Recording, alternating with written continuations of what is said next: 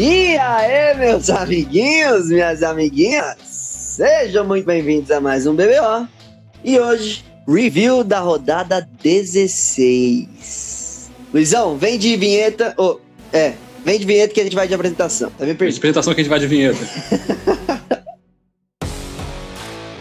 Começa agora o BBO.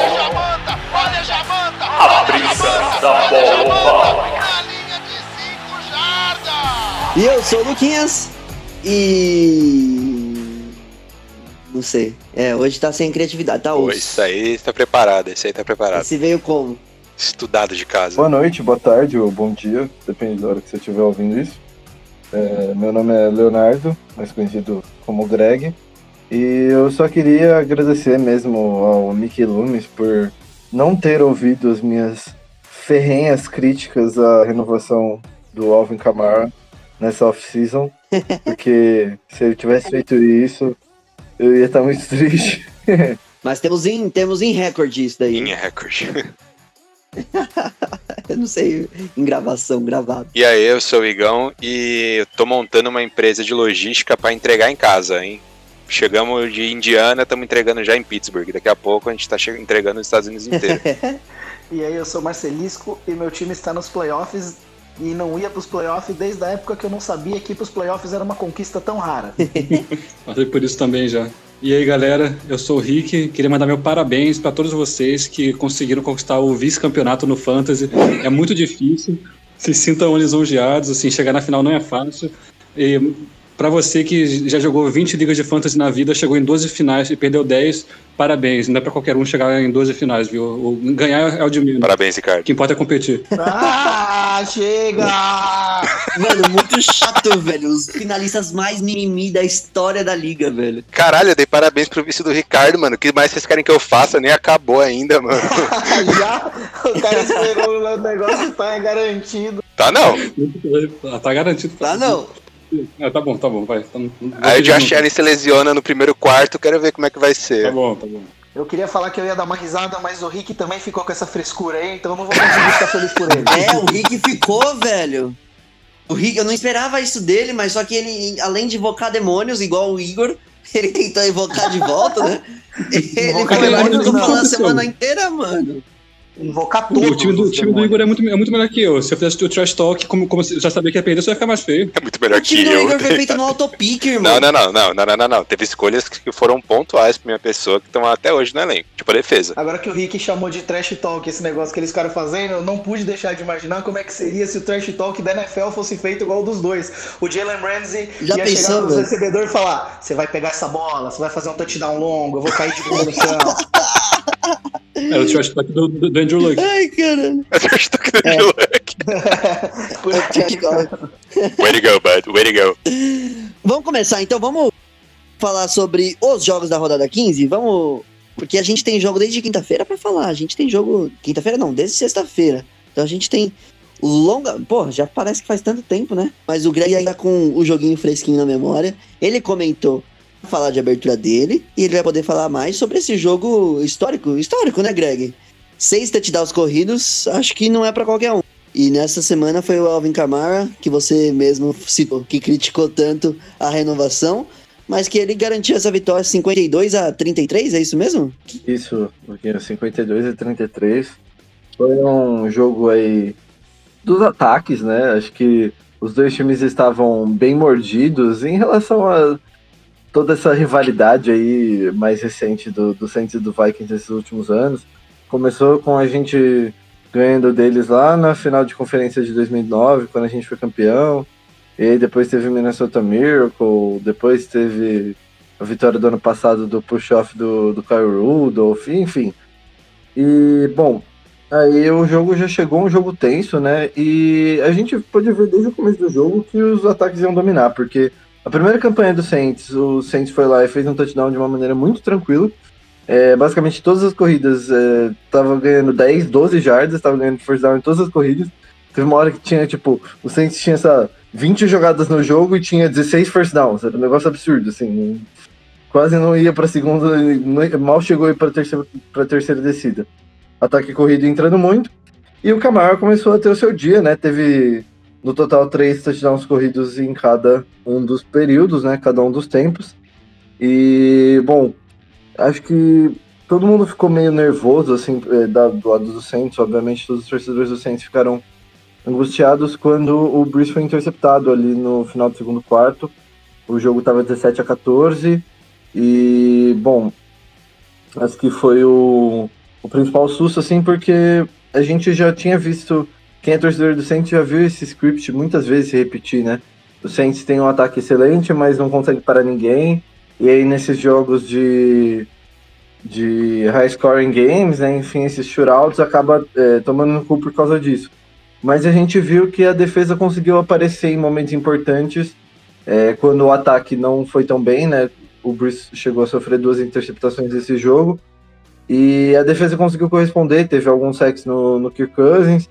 Em alguns momentos no segundo tempo conseguiu aparecer para conseguir pelo menos manter o Saints é, na liderança o tempo todo. O Vikings nunca chegou a virar a partida, né? Então conseguiu manter o Saints em controle da partida o tempo todo. E acho que o fato do jogo corrido também estar entrando tanto acaba entrando muito nessa conta, né? Porque você esperava mais, talvez, pela sequência ruim do Saints da defesa corrida. Talvez se esperasse que o Dalvin Cook tivesse um sucesso absurdo, assim, no começo do jogo, mas na real, quem desde o começo teve um sucesso absurdo foi o Camara. Não só na, na red zone, acho que é importante é, notar que ele teve sim seis touchdowns, mas ele também teve um jogo, um dos jogos mais completos da sua carreira. Foi o, o primeiro jogo da, da carreira dele que ele teve mais de, de 20 carregadas. E assim, ele foi o, o grande jogador. Vou falar agora um pouquinho do Camaro, né? Porque acho que o jogo é, foi um jogo interessante e tal, mas como não teve, chegou a ter nenhuma virada, assim tal, acho que a parte mais interessante é sobre o Camaro mesmo. Então vou dar umas.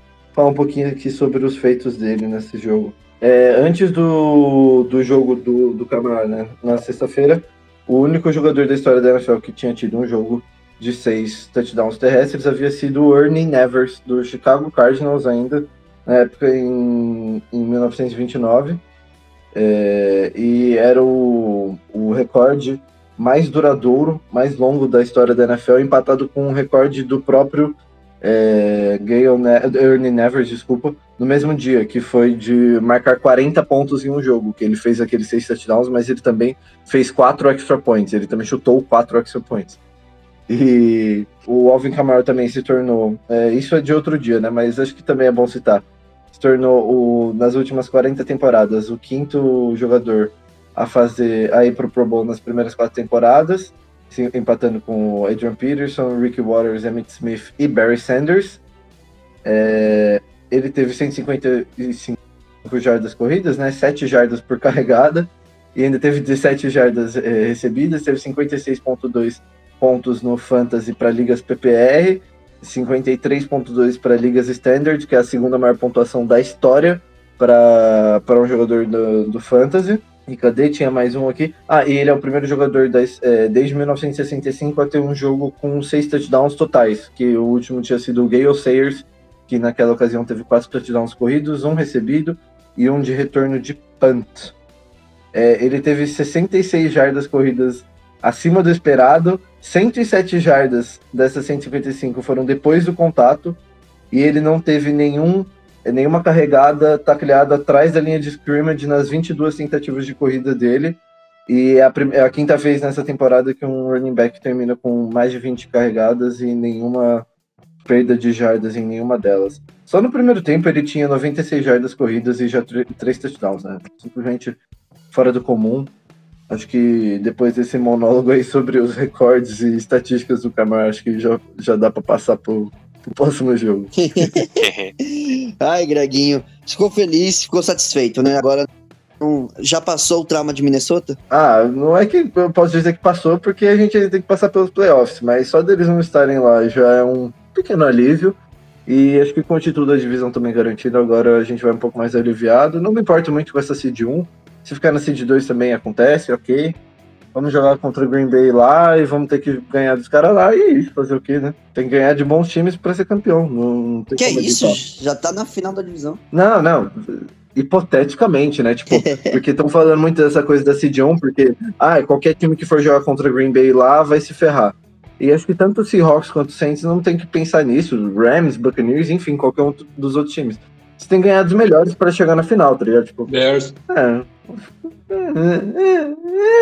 Vai ser, a fa- vai ser a vez mais fácil de jogar em Lambeau nos últimos Que isso? quantos anos, né? Falou que tem um AVC aí agora. Não, é que ele falou do Bears, né? Daí o Bears é. O, o cara tá dando risada, o, o time dele quase empatou com o meu, ganhou com fio de gol no último lance da prorrogação e. Eu quero ver esse sangue nos olhos, Ricardo, na final de Fantasy, tá? Não vem falar aí sobre o Bears, não. Desculpa.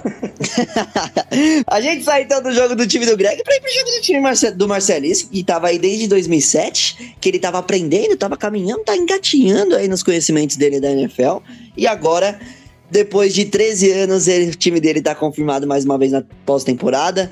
O time dele tá confirmado com uma vitória de 47 a 7 em cima do Detroit Lions. E o time dele tá com um quarterback que tá aí desde 2002.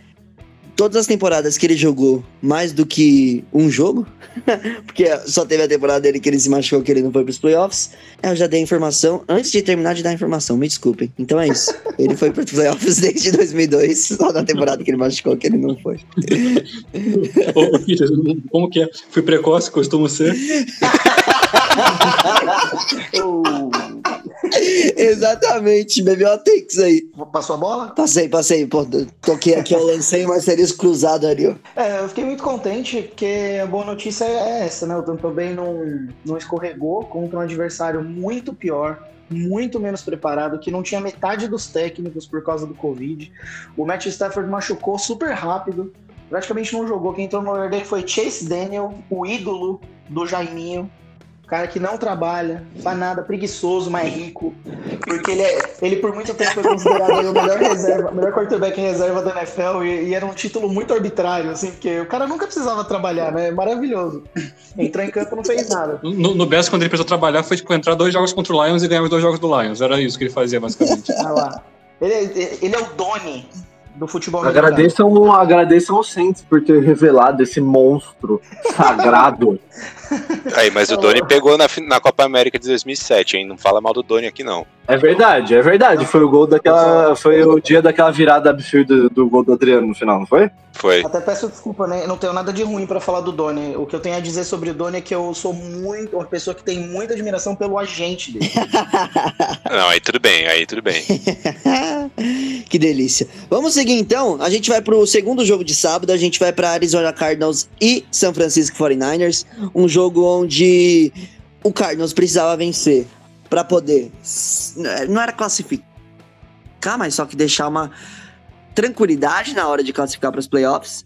Enquanto os Niners não estavam lutando por muita coisa, mas o jogo acabou 20 a 12. O Rick tava aí dividido para saber quem que ele queria que fosse vencedor, mas eu acho que agora não tá mais, né, Rick? É, não, eu já, já tive minha semana torcendo contra o Cardinals, infelizmente, né, para favorecer o Bears, e daí agora já posso voltar a torcer na semana que vem para eles, porque com o Bears ganhando e com eles ganhando, os dois estão dentro dos playoffs, então É o melhor dos dois mundos. é o melhor dos dois mundos.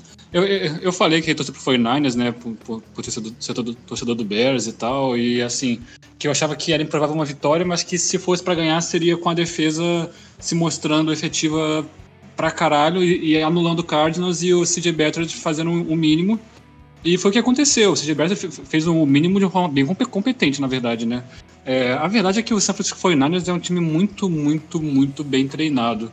A gente já sabia disso. É, o elenco deles é bom quando tá todo mundo saudável. Mas no ano passado, por exemplo, que eles ficaram com a primeira seed na NFC e foram até o Super Bowl, no começo da temporada, olhando para aquele elenco, a gente não achava que era um time tão bom assim. E é tão bem treinado dos dois lados da, da bola, né, com o Kyle Shanahan e com o, o Robert Sala, que realmente eles tiram demais desse time. Com tanto de contusão, é impressionante chegar a seis vitórias essa temporada. Eles ganha- ganhar do, do Cardinals, que, é, que tá aí bri- brigando e que tava na zona de classificação para os playoffs. E, cara, foi o jogo inteiro isso. O, o Robert Sala, a defesa deles tem que dar muito crédito, porque tiveram muita dificuldade contra o Kyler Murray na semana 1. E a verdade é que um técnico bom, ele é bom em fazer ajustes. E o Robert Sala, ele estudou muito aquele jogo, claramente. Ele chegou com um gameplay diferente. Ele deixou o Fred Warner livre para pegar todo mundo que aparece na frente dele, enquanto ele colocava outros linebackers da defesa para ficar fazendo sempre algum deles em spy no, no Kyler Murray, mas sempre trocando qual, qual que era, enquanto o Fred Warner percorria tudo, e o Fred Warner teve uma partidaça com 14 tackles, três passes desviados, estava no campo inteiro mesmo. O Kyler Murray conseguiu algumas corridas, mas em muitos momentos deu certo a, a ideia de, de colocar um spy nele. Então, assim, o Cardinals não, não conseguiu andar o, o ataque, que é muito dinâmico às vezes, e às vezes também trava inexplicavelmente ficou travado, não sabia como, como passar para essa defesa. E aí o, o ataque, que estava com o terceiro quarterback, terceiro running back, que completamente desfalcado, foi fazendo o jogo dele, muitas corridas, seis jogadores diferentes é, tendo carregada e muito play action, muita movimentação é, antes do snap para confundir a defesa do Cardinals e foi suficiente para fazer 20 pontinhos ali. Que poderiam ter sido até mais, né, se o Robert Gold não tivesse num dia excepcionalmente ruim, ele que é um kicker tão, tão bom. Mas, assim, cara, tem uma jogada ali no, no, no primeiro quarto com uma conversão é, de uma jogada de. Uma situação de. precisava de uma jarda só, que foi um motion do Kyle Yusek, né, que, que, é o fullback, e daí do, do, nada ele parou atrás do center, ele pegou o snap direto na, na frente do, do quarterback e, e, e, ele mesmo fez o sneak. E ninguém tava esperando, e é um fullback fazendo o sneak. Então, assim, foi aquela criatividade é, é um negócio que você olha e fala, cara, esse, esse, time é diferente, os treinadores são diferentes, o Kyle Shanahan e o Robert Sala, eles fazem, fazem valer o dinheiro deles. O Fred Warner, que fez uma parte da se emocionou no final, falou que é isso aí, que o Robert Sala é, é um gênio e que ele, ele tá, tá, muito feliz de saber que com certeza ele vai ser head coach em algum outro lugar, porque é um cara que merece. Eu acho que assim, isso descreve bem o que foi o jogo. Pro Cardinals, uma derrota muito preocupante, em que o ataque travou, em, em que a defesa não teve resposta para um ataque totalmente desfalcado. Mas, assim, é boa notícia que continua dependendo só de si, né? Se ganhar do, do Los Angeles Rams, vai conseguir a, a vaga no, nos playoffs. Mas vamos ver, né? É, o Jerry Goff é dúvida pro jogo, mas o Kyler Murray também é. Apesar que o Kyler Murray tá mais tendendo a jogar do que o Goff. Mas isso aí a gente fala mais no preview, né? O que importa aqui é que o 49 realmente foi gigante. E o, a entrevista do George Kittle pós-jogo foi linda, foi emocionante. Para quem torce pro Bears, assim, eu já sabia que era torcedor do Bears, fiquei sabendo ano passado.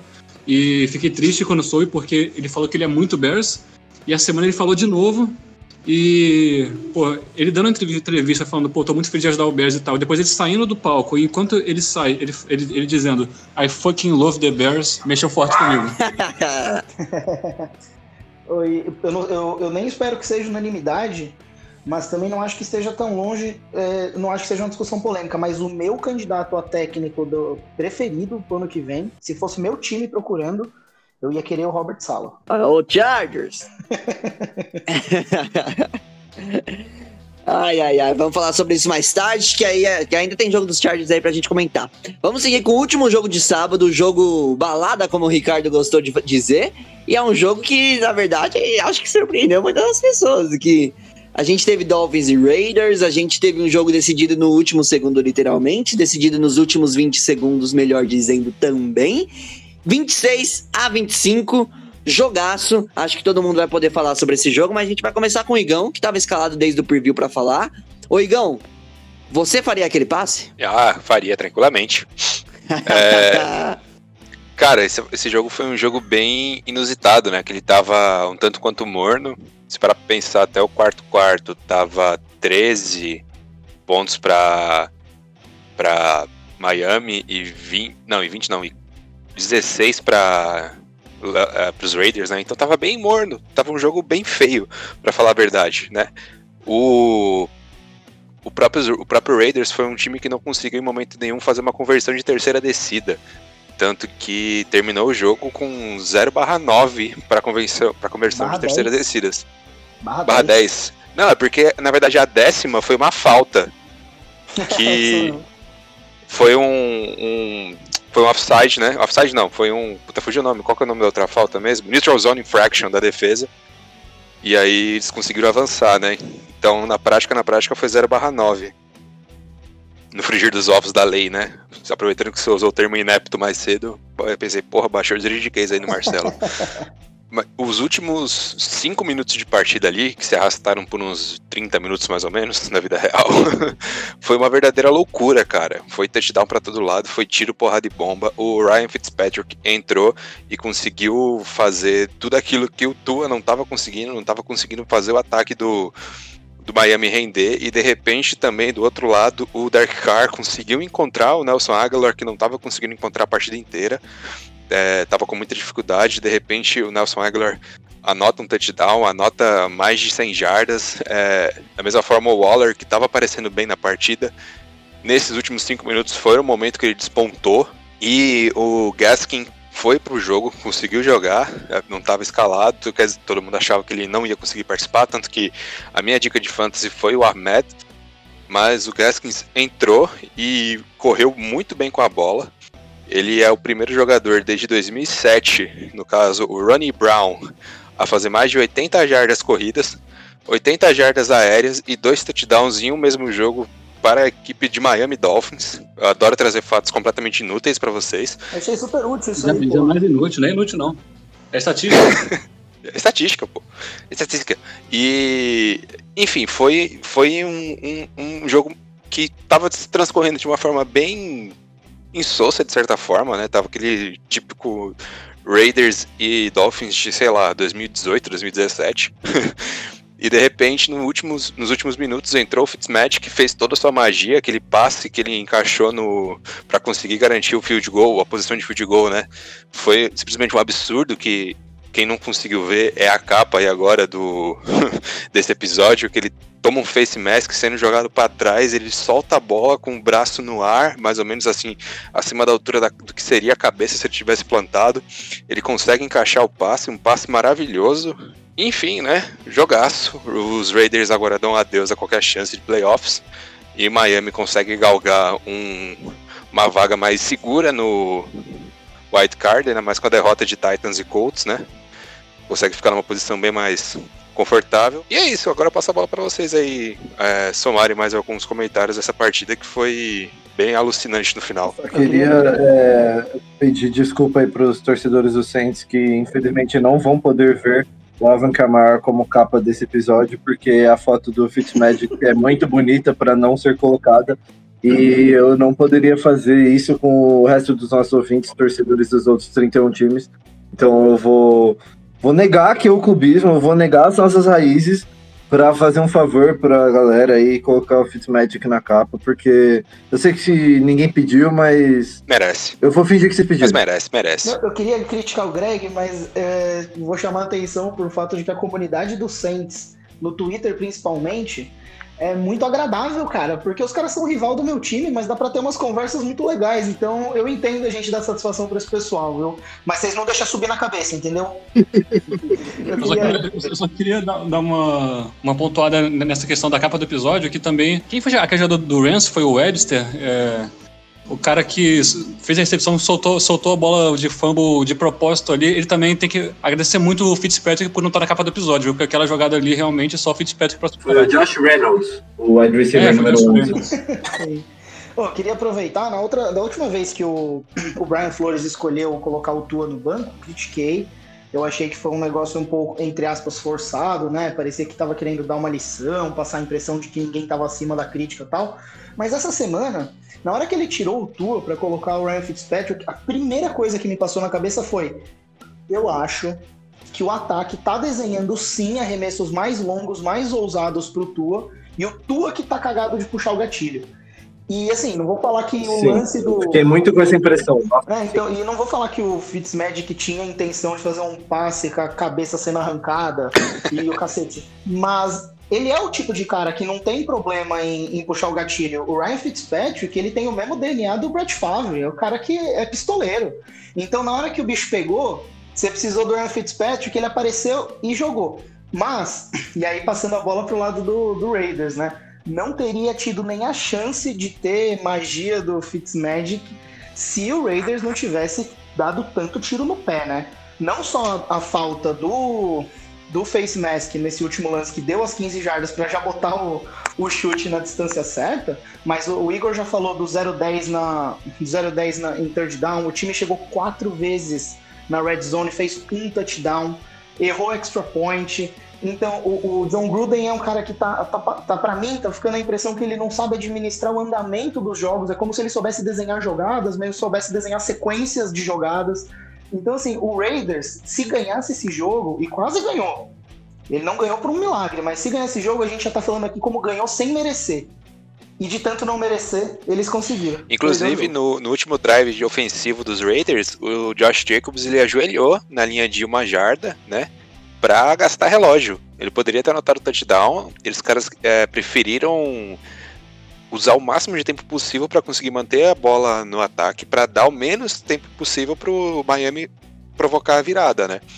E aí acabou que essa decisão permitiu que um field goal apenas fosse suficiente para que o Miami conseguisse suportar a virada, né? É assim, isso, isso que eu ia dizer agora na verdade também. O, o Raiders, no final do, dos dois tempos, eles fizeram. Eles tiveram um uma ideia de controle de relógio versus tentar pontuar que foi meio estranha ali e assim, não, não acho que foi ideal, deveria ter, sido um pouco mais agressivo o time. Do lado do Dolphins era uma vitória que era obrigação, porque você chegar numa EFC tão disputada é, e pegar um Raiders que, que já, já tá eliminado e que tá, tá tão morto, que tá perdendo o jogo até pro Los Angeles Chargers, então era porque era obrigação vencer mesmo. Que isso, velho?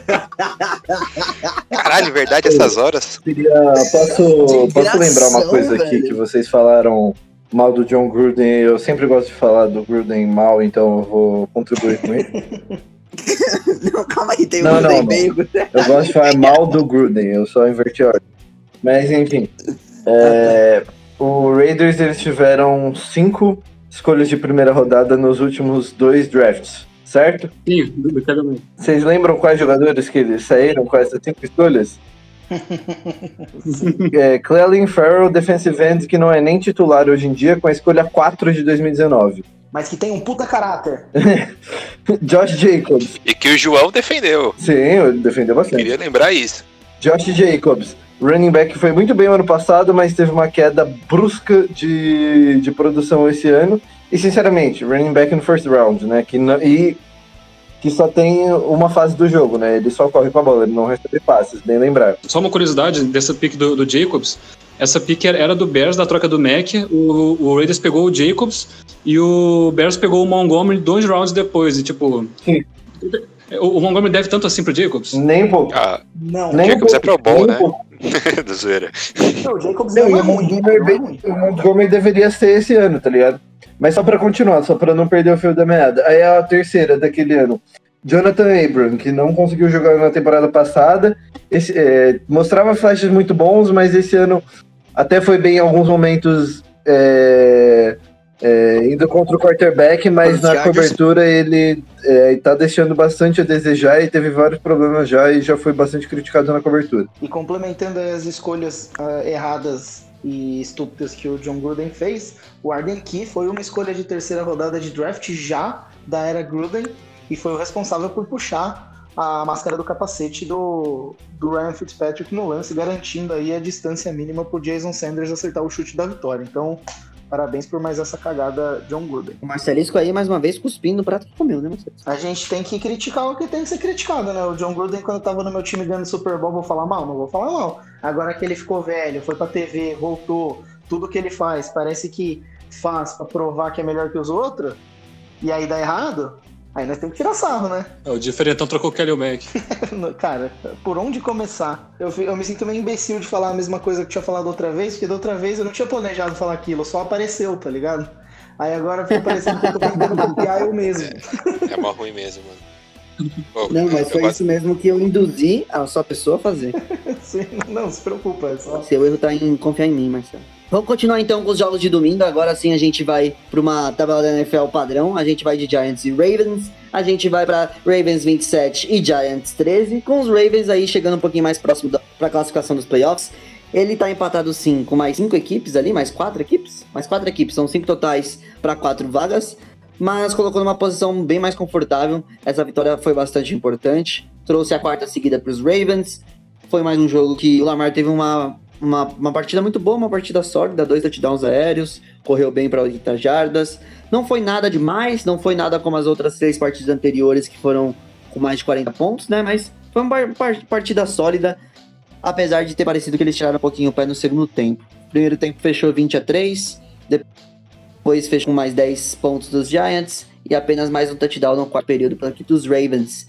E eu acho que, pelo lado dos Ravens, é muito importante que eles cheguem forte para essa final de temporada e, obviamente, para a próxima temporada. São dois anos seguidos que eles perdem no primeiro jogo da pós-temporada. E eu acho que essa tirada de pé, não sei muito bem se eu coloco como eles tentando não machucar ninguém, né? Então, aquela tirada de pé só para manter o controle do jogo e não machucar ninguém durante esse período, ou realmente descansar, ou porque a equipe dos Giants também é uma equipe que tem uma defesa competente. A gente veio falando dela nas partidas aí anteriormente, eles conseguiram ganhar de Seattle, por exemplo, que tem um ataque muito forte.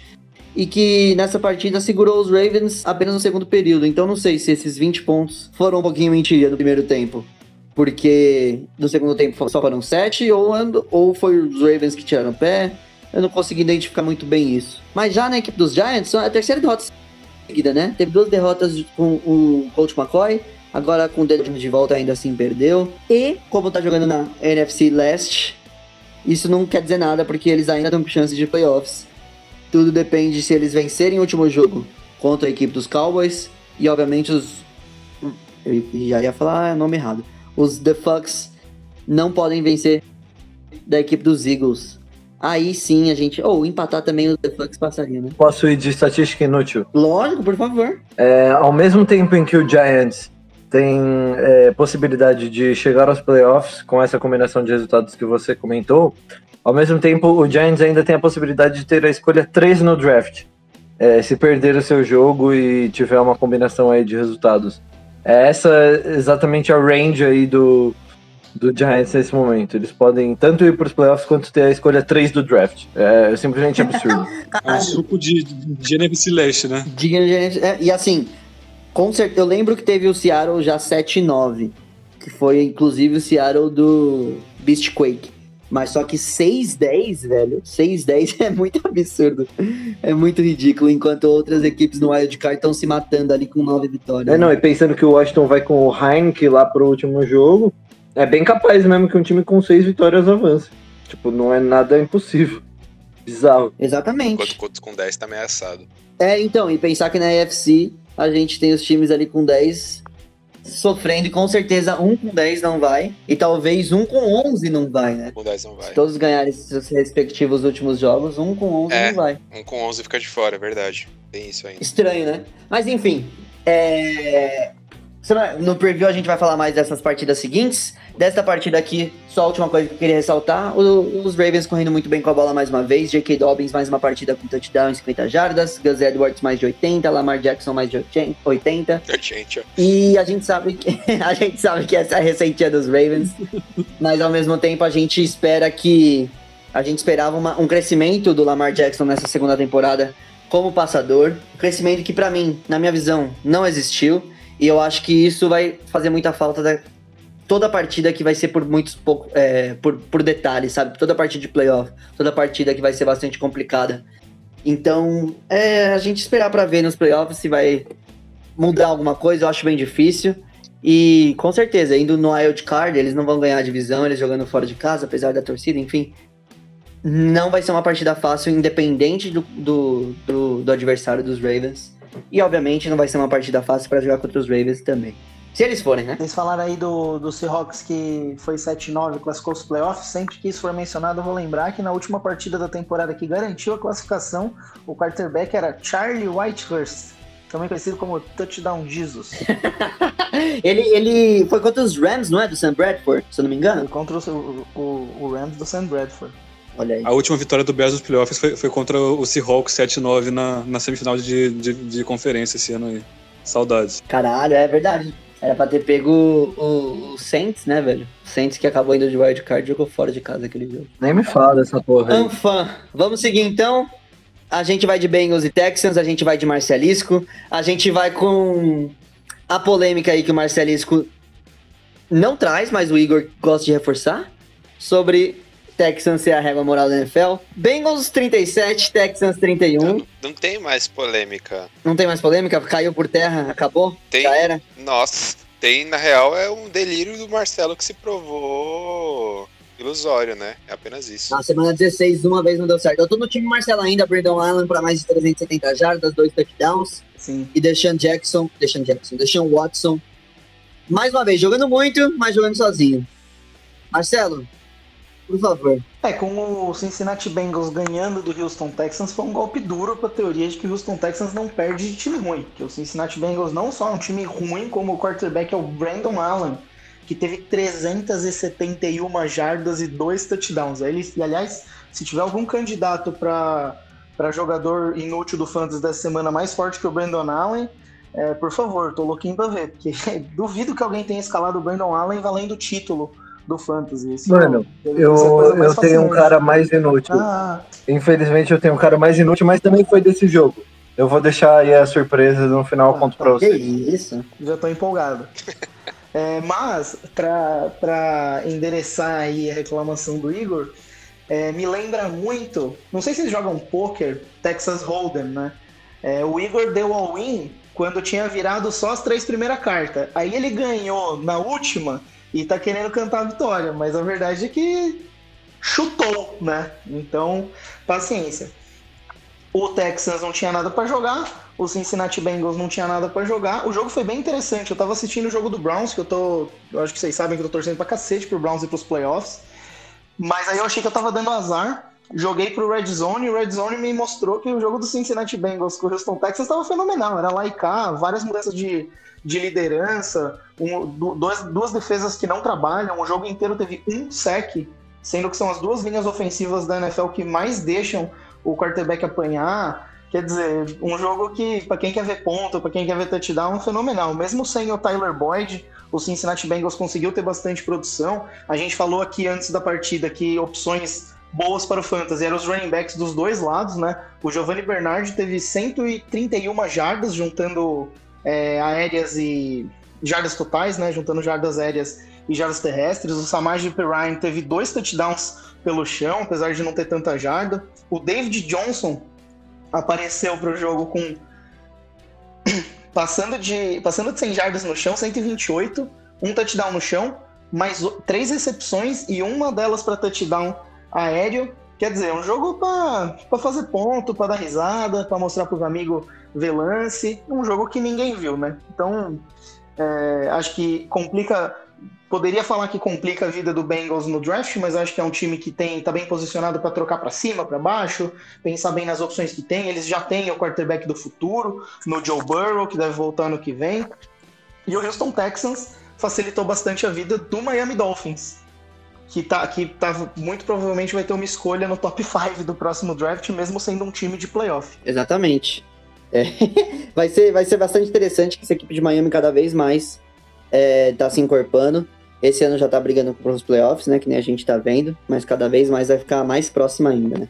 Mais próxima ainda não, mas vai ficar mais forte ainda. Vamos passar de jogo, vamos passar pra Bears e Jaguars. Esse jogo. Esses jogos tinham mais implicações é, na- nas picks do ano que vem do que qualquer outra coisa, né? Ou não, Ricardo? Você pode falar diferente, porque tá, tá, tá implicando muito bem pros Bears saírem de sei lá quantos por cento para 80% de chances para classificarem para a próxima temporada depois dessa partida. Mais um jogo que faz mais de 30 pontos, nesse caso mais de 40, e aí passou o caminhão em cima da equipe que tentou não ganhar e conseguiu, que foi a equipe do Jacksonville Jaguars. É, pro, pro Bears, realmente, em três semanas o time foi de 5% de chance de playoffs, de acordo com os matemáticos lá, para 80%, né? Um negócio meio louco, assim, que o Bears ganhou os três jogos e também todas as combinações de resultado estão dando certo e sendo positivas pra gente, né?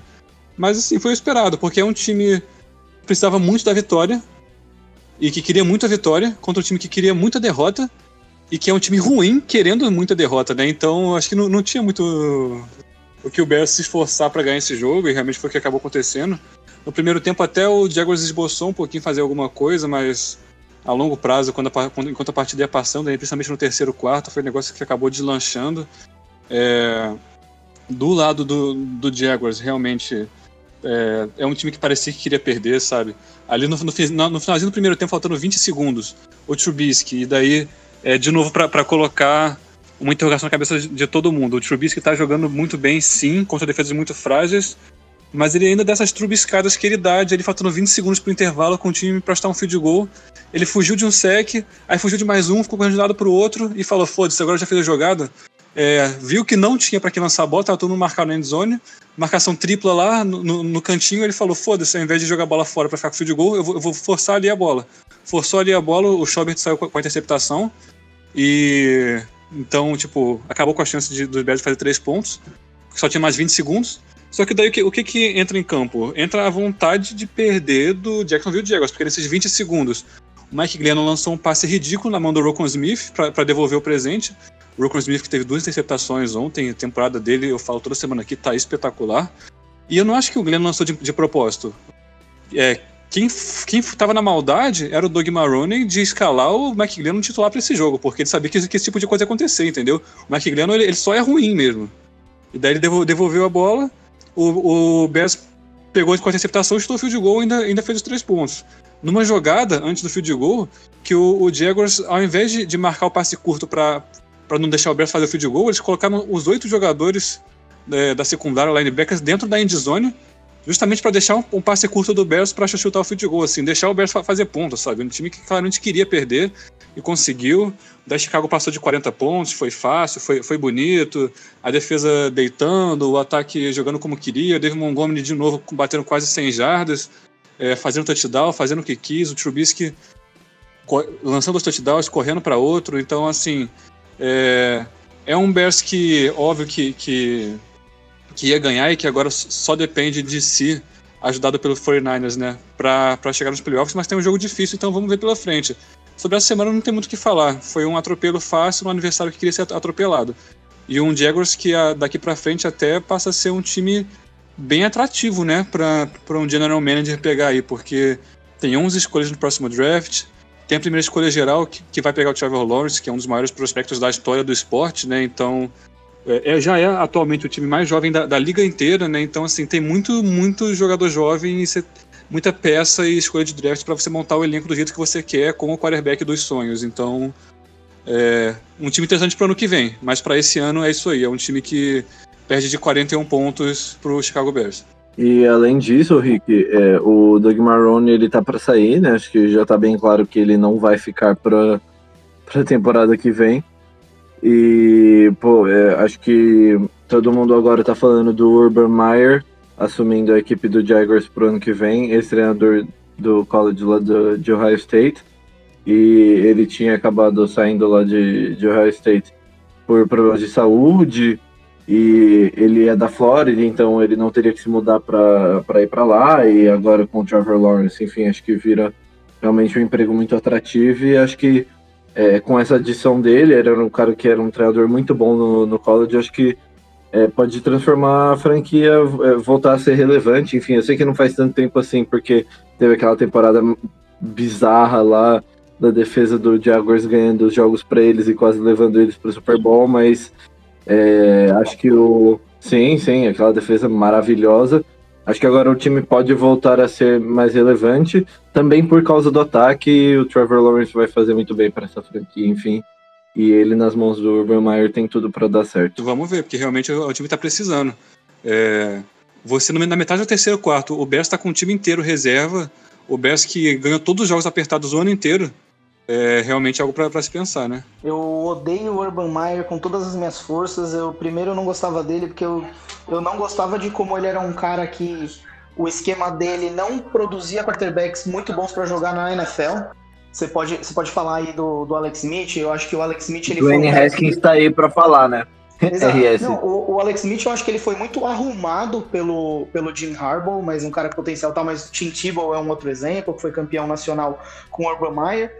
E o Urban Meyer, velho, eu acho que também vale lembrar, você falou que ele saiu do, de Ohio State porque ele estava doente, mas ele, apro ele aproveitou essa desculpa para fugir dos holofotes, porque um dos técnicos, do, o técnico de wide receiver de Ohio State, chamado Zach Smith, ele agredia a esposa, a esposa descreveu aí uma porrada de coisa que ele fazia com ela, e depois descobriu-se que não só o o Urban Meyer sabia do que estava acontecendo e não fez nada, ainda tentou abafar, como a esposa dele sabia, e aí colaborou nessa história. Então, assim, o Urban Meyer, para mim, é o tipo de cara que, quanto mais no esquecimento ficar, melhor. Assim, eu gostaria de ver caras com um potencial melhor, com uma capacidade de instalar uma cultura num time tão jovem, porque o Urban, Meyer, pra mim, pode ir pro inferno. Ah, eu não, eu vejo um cara tão fadado ao fracasso quanto o Urban Meyer perfeito pro Jaguar.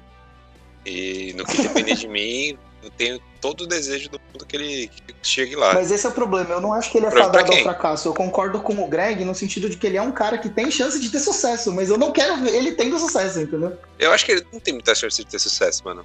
O cara que já conseguiu estragar tanto quarterback na, no college vai pegar o maior prospecto de muitos anos e vai fazer o quê, tá ligado?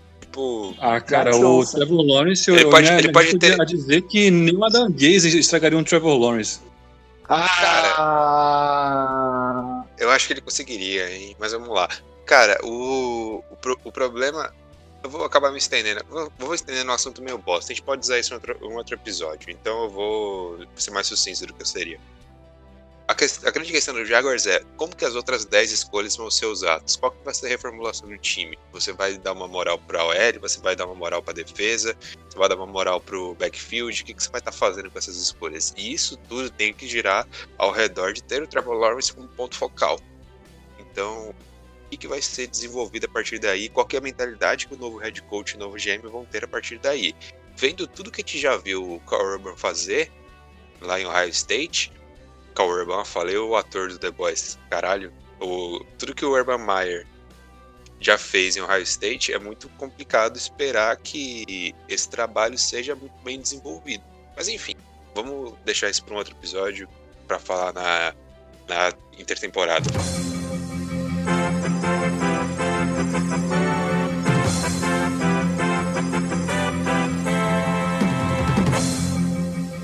Vamos fazer assim, eu vou ter que sair agora rapidinho, estão me ligando aqui. Eu ia falar pra vocês, gra- vocês irem gravando os jogos e depois eu faço as entradas, tá bom? É, Aí depois eu gravo os meus jogos, pode ser? Bom, passando aí pro próximo jogo, né? A gente já falou de Bears e Jaguars, um jogo sem tanta emoção. A gente pode passar para um jogo que teve emoção pra cacete, ainda que de um jeito meio estranho, né? Pode até já jogar a palavra direto pro, pro Greg. Falcons e Chiefs, 17 a 14. Eu acho que o torcedor do Chiefs não tinha nem muito porque ficar com, com o cu na mão, mas de repente tava, né? Como é que foi, Greg? Pô, eu, eu curti muito essa entrada imitando o Luquinha, só faltou o ia e Eu tentei. Nossa, sim, pra caralho. Mano, é, foi um jogo que acho que quando você olhava pro calendário, principalmente pela posição, momento dos times, enfim, na temporada, acho que ninguém esperava que fosse exatamente um jogaço. Mas foi um jogaço. E acho que o mais surpreendente é que foi um jogaço por causa das defesas e não dos ataques. São dois times que, em- pelo menos na teoria, têm como principal força os seus ataques, tanto a equipe do Kansas City quanto a equipe de Atlanta. Mas nessa partida quem, predomi- quem predominaram foram as defesas. Tanto que o placar foi super baixo, né? 17 a 14. Foi um jogo muito equilibrado. é, a defesa do Falcons conseguiu segurar muito bem a equipe do, do Kansas City. é, forçou duas interceptações. é, forçou fumble. é, conseguiu segurar a equipe de, de Kansas City várias vezes e, bom, no final conseguiu segurá-los a apenas 17 pontos, né? Que é, fez com que quebrasse uma, uma sequência de, se não me engano, acho que eram 26 jogos seguidos, marcando pelo menos 20 pontos pela equipe do Chiefs. Bom, é impressionante que, que o Falcons consegui- eh, tenha conseguido se manter nessa partida por causa dessa defesa, sem mandar muita blitz. Eu acho que talvez esse seja o ponto principal a ser comemorado pela equipe do, do Falcons é que a cobertura do Falcons foi muito boa mesmo durante o jogo. É uma defesa jovem e tal, mas acho que uma, uma outra jogada que também resume muito bem a partida, além do field goal errado do Cu, foi é, a dois minutos do final, dois minutos e um segundo, logo antes da, da virada Chiefs. Na, na real, na jogada anterior da, do passe pro, pro DeMarcus Robinson, do touchdown que acabou selando a vitória do Chiefs, é, o Mahomes lançou uma bola na end zone, o rookie cornerback AJ Terrell teve as bola, a bola nas mãos para fazer a interceptação que basicamente ia ganhar o jogo. E, bom, ele acabou dropando a interceptação. E aí na jogada seguinte o Mahomes lançou o touchdown. Então, acho que diz muito sobre como o Falcons lidou com essa temporada inteira, basicamente, né? Bom, vamos passar aí de jogo então. É, já falamos bem desse, desse Falcons e Chiefs, que foi um belo jogo. E vamos falar de um outro jogo. Vou passar aí para para dois especialistas aqui do, nosso, do nosso programa é, para falar desse Colts Steelers que parecia que ia ser um belo um jogo bosta, porque aparentemente o Colts ia levar com uma boa tranquilidade. E aí o Steelers voltou para partida, o Colts simplesmente desapareceu e tomou uma virada aí, é quase histórica da equipe de, de Pittsburgh. Ô Igão, fala pra mim, como é que foi esse jogo? É, então, eu não achava que o Colts ia levar com certa tranquilidade. Eu achava que os dois ataques eles iam ficar bastante mornos, né, bastante insossos, justa conta do que já haviam apresentado ao longo dessa temporada. Mas é, aconteceu que os ataques tiveram seus momentos individuais, né? Primeiramente, o Colts no primeiro tempo, dominou as ações até mais ou menos um terço do terceiro quarto e conseguiu abrir uma larga vantagem de 24 a 7. E a partir de então, o Big Ben resolveu assumir o posto de. Ele botou toda a responsabilidade histórica dele, toda a experiência a campo e conseguiu comandar uma virada realmente espetacular do Pittsburgh Steelers, anotando mais é, 21 pontos e sendo campeão na da divisão, né, pela primeira vez desde 2017, campeão da divisão EFC Norte e também assegurando a vitória para o Pittsburgh Steelers, né, que não estava vindo nas últimas semanas, nas últimas três semanas. É, vale ressaltar que essa virada de jogo dos Steelers foi importante porque faziam quatro semanas que o ataque não pontuava mais do que 20 pontos. Então, conseguir revirar três posses de bola em três touchdowns foi bastante significativo para a franquia de Pittsburgh. E também o Juju pode dançar essa semana tranquilamente. Está liberado a dancinha do Juju, está liberado é, fazer story no WhatsApp. Story no WhatsApp, não, fazer story no Instagram. Eu vi o story lá no, no vestiário. Para ele tá liberado, né? Eles fazerem o TikTok sem máscara e não tomar multa, né? O Saints toma Isso. multa e Isso. perde draft pick, né? É, entendi Isso, como é que funciona, senhor Rob Goodell, filho da puta. Perfeitamente, perfeitamente. É... e, enfim, né? Agora, o ponto que eu queria destacar sobre o lado dos Colts, né, eu até brinquei falando que abriu uma empresa de logística de transporte para entregar em casa, é... porque dessa. Eu sempre fui muito. É... como é que eu posso falar? Paciente, tive muita serenidade ao tratar do menino Filipinho, Felipe Rivers, tem um torcedor dos Colts, dos poucos que existem pelo Brasil, que já tá querendo a caveira do cara, que desde o início da temporada tá falando que ia sair, que devia voltar ao Brissette, que devia fazer troca pelo Matt Ryan, pelo Carson Wentz, etc, etc. E eu sempre falei que ele estava liderando o time, que ele estava conseguindo assegurar as vitórias importantes, etc, etc. Dessa vez não dá para passar pano. A derrota vai ser creditada totalmente a ele não por conta da atuação da defesa, que, tipo, você para pra pensar, porra, deixa eu tomar 21 pontos assim no, no de jogo, como é que isso acontece, etc, etc. Porra, a defesa do Colts anulou o ataque dos Steelers a partida inteira. No final faltou gás. O Darius Leonard, por exemplo, foi um monstro. Fez mais de 10 tackles. Ele tem hoje 400 tackles em 41 jogos. Eu só queria destacar essa estatística aqui porque eu acho ela realmente para mostrar como menino é, Darius Eugene Leonard é um absurdo, é um monstro, fora, de, fora da curva. Mas o, o Colts ele conseguiu anular o ataque dos Steelers inteiro, com certa tranquilidade. Mas cansa, tá ligado?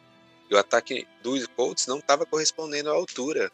E eu falo que isso pode ser acreditado especialmente ao, ao Philip Rivers, porque no momento em que o Hines e o Jonathan Taylor estavam sendo muito bem marcados, ele não conseguia explorar o passe. Ele fez, ele tinha terceiras descidas longas, ele fazia check down no Trey Burton, check down no, no Jack Doyle e não arriscava soltar o braço, ele não arriscava fazer passe longo. E só depois que tomou a virada, ele arriscou fazer vários passes longos para o T.Y. Hilton que não havia sido explorado a partida inteira. E resultado, não deu certo. Foi muito passe forçado, muito overthrown, muita conexão que não aconteceu porque a rota estava sendo bem feita, mas o cara estava sendo marcado e era óbvio que o passe era do T.Y. Hilton, porque não tinha mais outra opção de passe senão ele, e acaba que isso fica marcado. Tudo bem, pode ser de quem chamou a jogada, mas é, ainda assim, o T.Y. Hilton estava aqui, a bola foi umas quatro jardas para frente.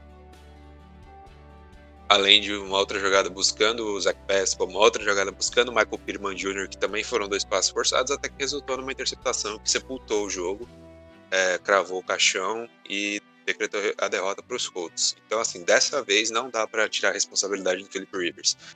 E parabenizar também Pittsburgh, né? Voltando a ser campeão depois de quatro anos, conseguindo o título da divisão da AFC. É, para falar um pouco mais do lado dos Steelers, né?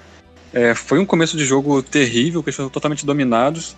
O jogo terrestre que está indo tão mal, continua indo tão mal, né? Foi realmente ridículo, não deu certo em nenhum momento do jogo. E aí, quando precisou, foi o que o Igor falou. O Big Ben foi, ele foi bem, e tipo, ele é experiente, ele sabe o que ele faz. O último touchdown, o da virada, foi uma coisa linda, cara. Que ele, ele vê ali o Juju passando na visão periférica dele, ele faz um pump fake para congelar o linebacker e depois ele, ele, ele, joga a bola por cima. Aquele pump fake do Big Ben que a gente sabe como ele. Ele talvez seja o melhor da, da NFL nisso, né? Então, assim, ele soube. soube comandar a virada, mas isso tem mérito demais da, da defesa. A gente sempre fala aqui da linha defensiva do Steelers, da linha ofensiva do Colts, que talvez seja a melhor da liga. E, cara, o que o Steelers fez de é, sufocar o Rivers o dia inteiro, de terminar com cinco sacks a partida, né, sendo dois do TJ Watt, que acho que tá demais na conversa entre os favoritos para defensor do ano, né?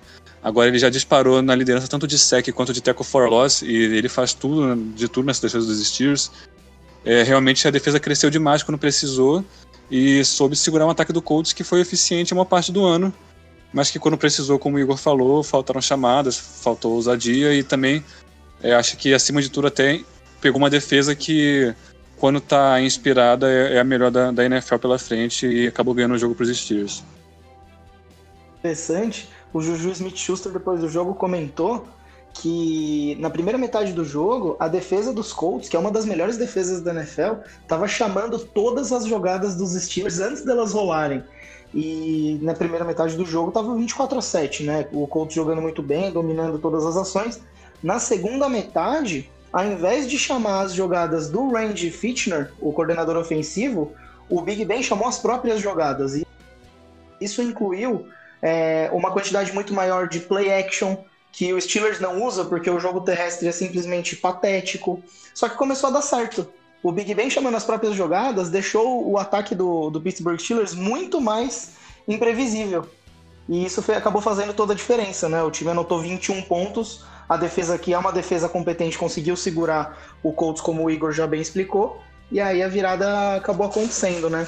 E até comentei isso no, no Twitter, o pessoal que quer falar, é, porque a galera tá criticando os Steelers, critica agora. O pessoal que estava criticando os Steelers não vai criticar agora, porque os Steelers fizeram exatamente o que os críticos estavam querendo que eles fizessem. E foi por isso que eles ganharam.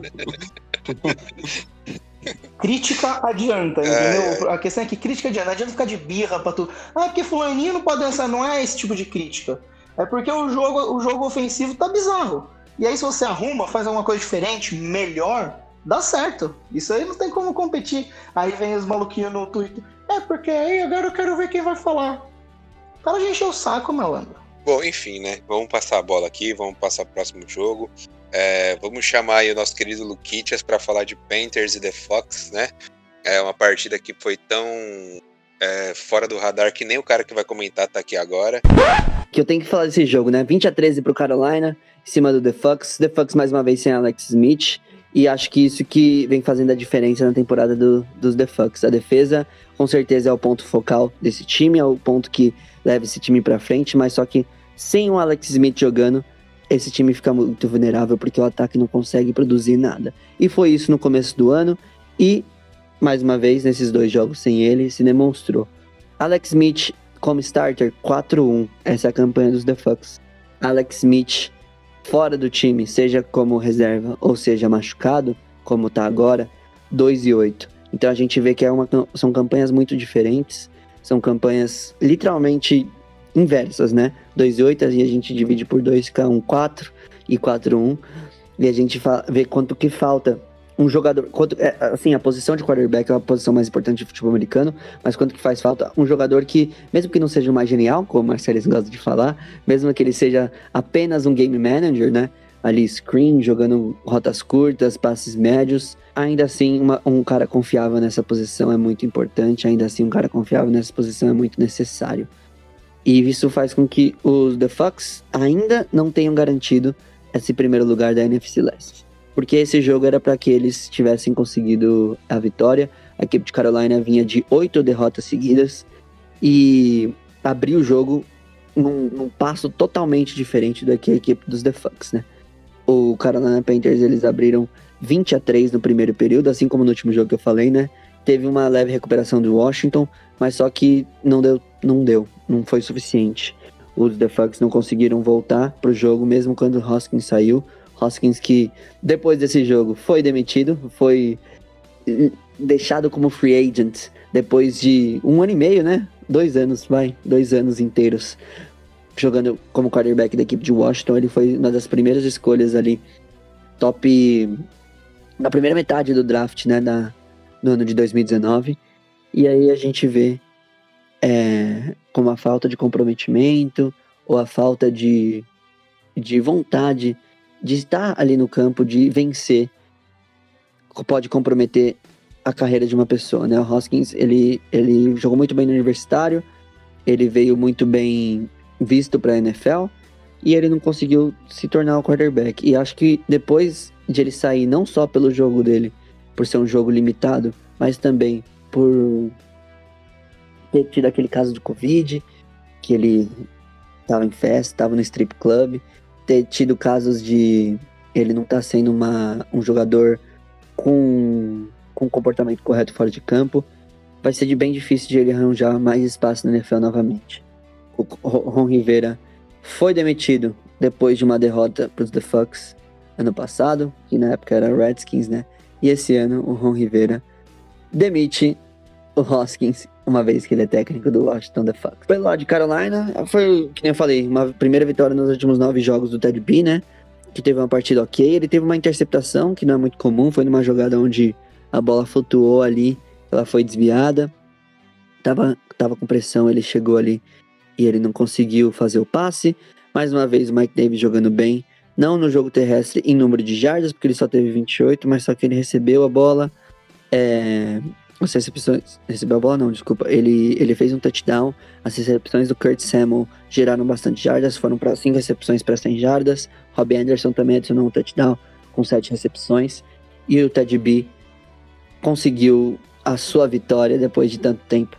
No final das contas, acho que para a equipe de Carolina, Ted B não é o quarterback do futuro, né? Ele, ele tá mais ali naquele momento. Ele seria sempre um um jogador eficiente, mas acho que no final das contas um bom reserva na NFL.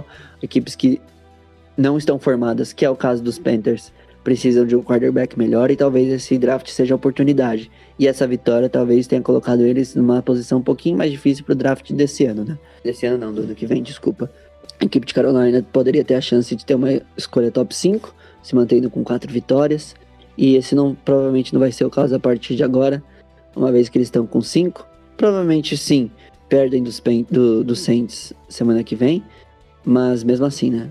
Eu acho que o ideal, nesse caso, nesse cenário, seria que eles não conseguissem essa vitória, pensando no futuro da franquia.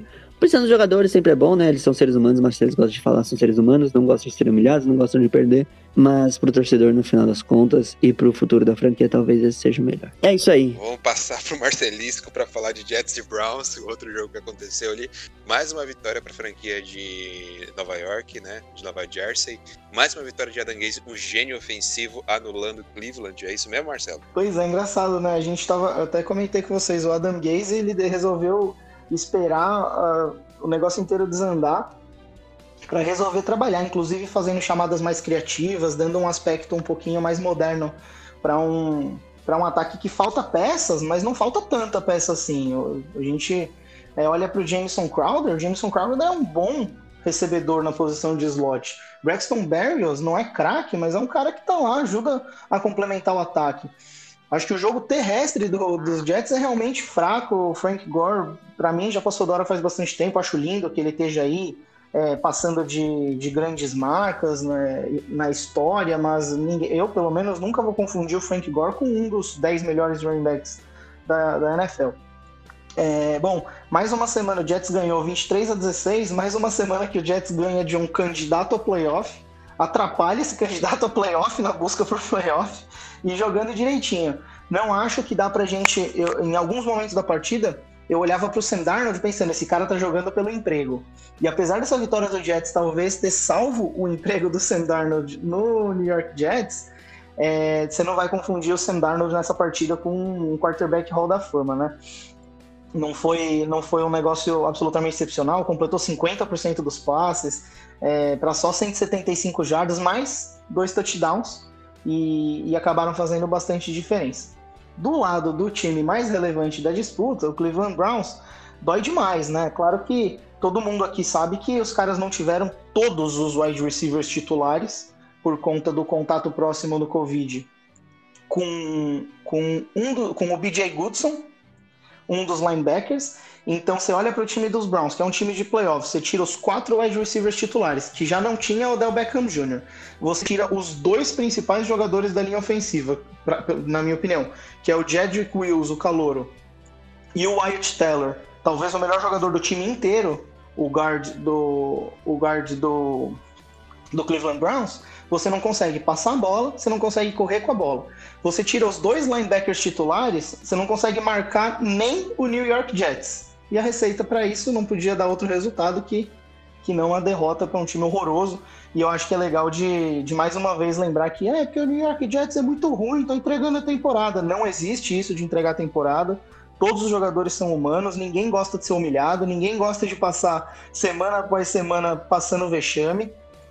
E também para quem gosta de falar que é porque um time universitário ganharia, não ganharia. Você tirou um monte de peça do Cleveland Browns e o Jets foi lá e ganhou deles. Inclusive, eh, teve a. Desculpa te interromper, Marcelo, só lembrando da fala, não sei se, eh, se os espectadores ouviram, mas quem não ouviu, procure ver. eh, A gente mesmo retweetou lá no BBO a fala do JJ Watt sobre esse assunto que você comentou, do Tank, que realmente nenhum jogador quer perder em nenhuma situação. É ridículo a gente assumir que os jogadores estão lá tentando perder, então, é, independente da situação, a gente nunca pode presumir isso deles e seria muita burrice até presumir isso deles, porque eles têm sentimentos, eles são pessoas, ninguém gosta de tomar surra, nem tipo, na, TV, tá ligado? Tipo, aparecendo pra família, sabe? É, ninguém gosta de ser motivo de chacota, né? E aí outra coisa que, só pra, óbvio. só pra finalizar, é, muita gente, eu vi muita gente apontando que os Browns, o Baker Mayfield passou 53 vezes a bola. É, como é que um time que não tá com os seus wide receivers tenta tanto passe? Mas se seu time não tem dois é, jogadores de linha ofensiva relevante, ele também não corre com a bola. Então, não é que o cara tava. O Kevin Stefanski falou: ah, deixa eu passar a bola de louco aqui, ninguém tá esperando que eu passe a bola pros meus wide receivers do Practice Squad. Não é isso. É porque realmente faltou opção. Eu acho que o Cleveland demorou para se encontrar na partida e quando foi ver, era tarde demais. É, tanto Nick Chubb quanto Kareem Hunt tiveram desempenhos essa semana no outro lado do espectro do Alvin Kamara, né? O Alvin Kamara garantiu o título de muita gente, Nick Chubb e Kareem Hunt é, jogaram no lixo o sonho do título de muitos outros. Então, é triste para todos esses envolvidos. Mas o Cleveland Browns, pelo resultado do Pittsburgh Steelers, ainda tem chance. Semana que vem, se ganhar do Pittsburgh Steelers, está garantido nos playoffs. Não precisa contar com o resultado de ninguém. Inclusive, se a temporada acabasse hoje, eles estariam classificados. É, Para quem conhece a história do Cleveland Browns de perto, sabe que muito provavelmente o Cleveland Browns vai perder de um jeito bastante estúpido, bastante inesperado, no último lance da partida, de um jeito que ele vai poder ser mais humilhado que os times que vão escolher primeiro no draft do que eles. É, eu queria até pontuar aqui, só pra gente poder passar a regra e fechar o cenário do playoff da UFC, né? Que agora Colts, Titans, é, Ravens Browns, eu esqueci de algum, e os Dolphins, estão todos esses cinco times com 10 vitórias e 5 derrotas. E apenas o Colts não está se classificando nesse exato momento. Então, Dolphins, Titans, Ravens e Browns dependem apenas de si próprios para conseguir assegurar uma vaga nos playoffs.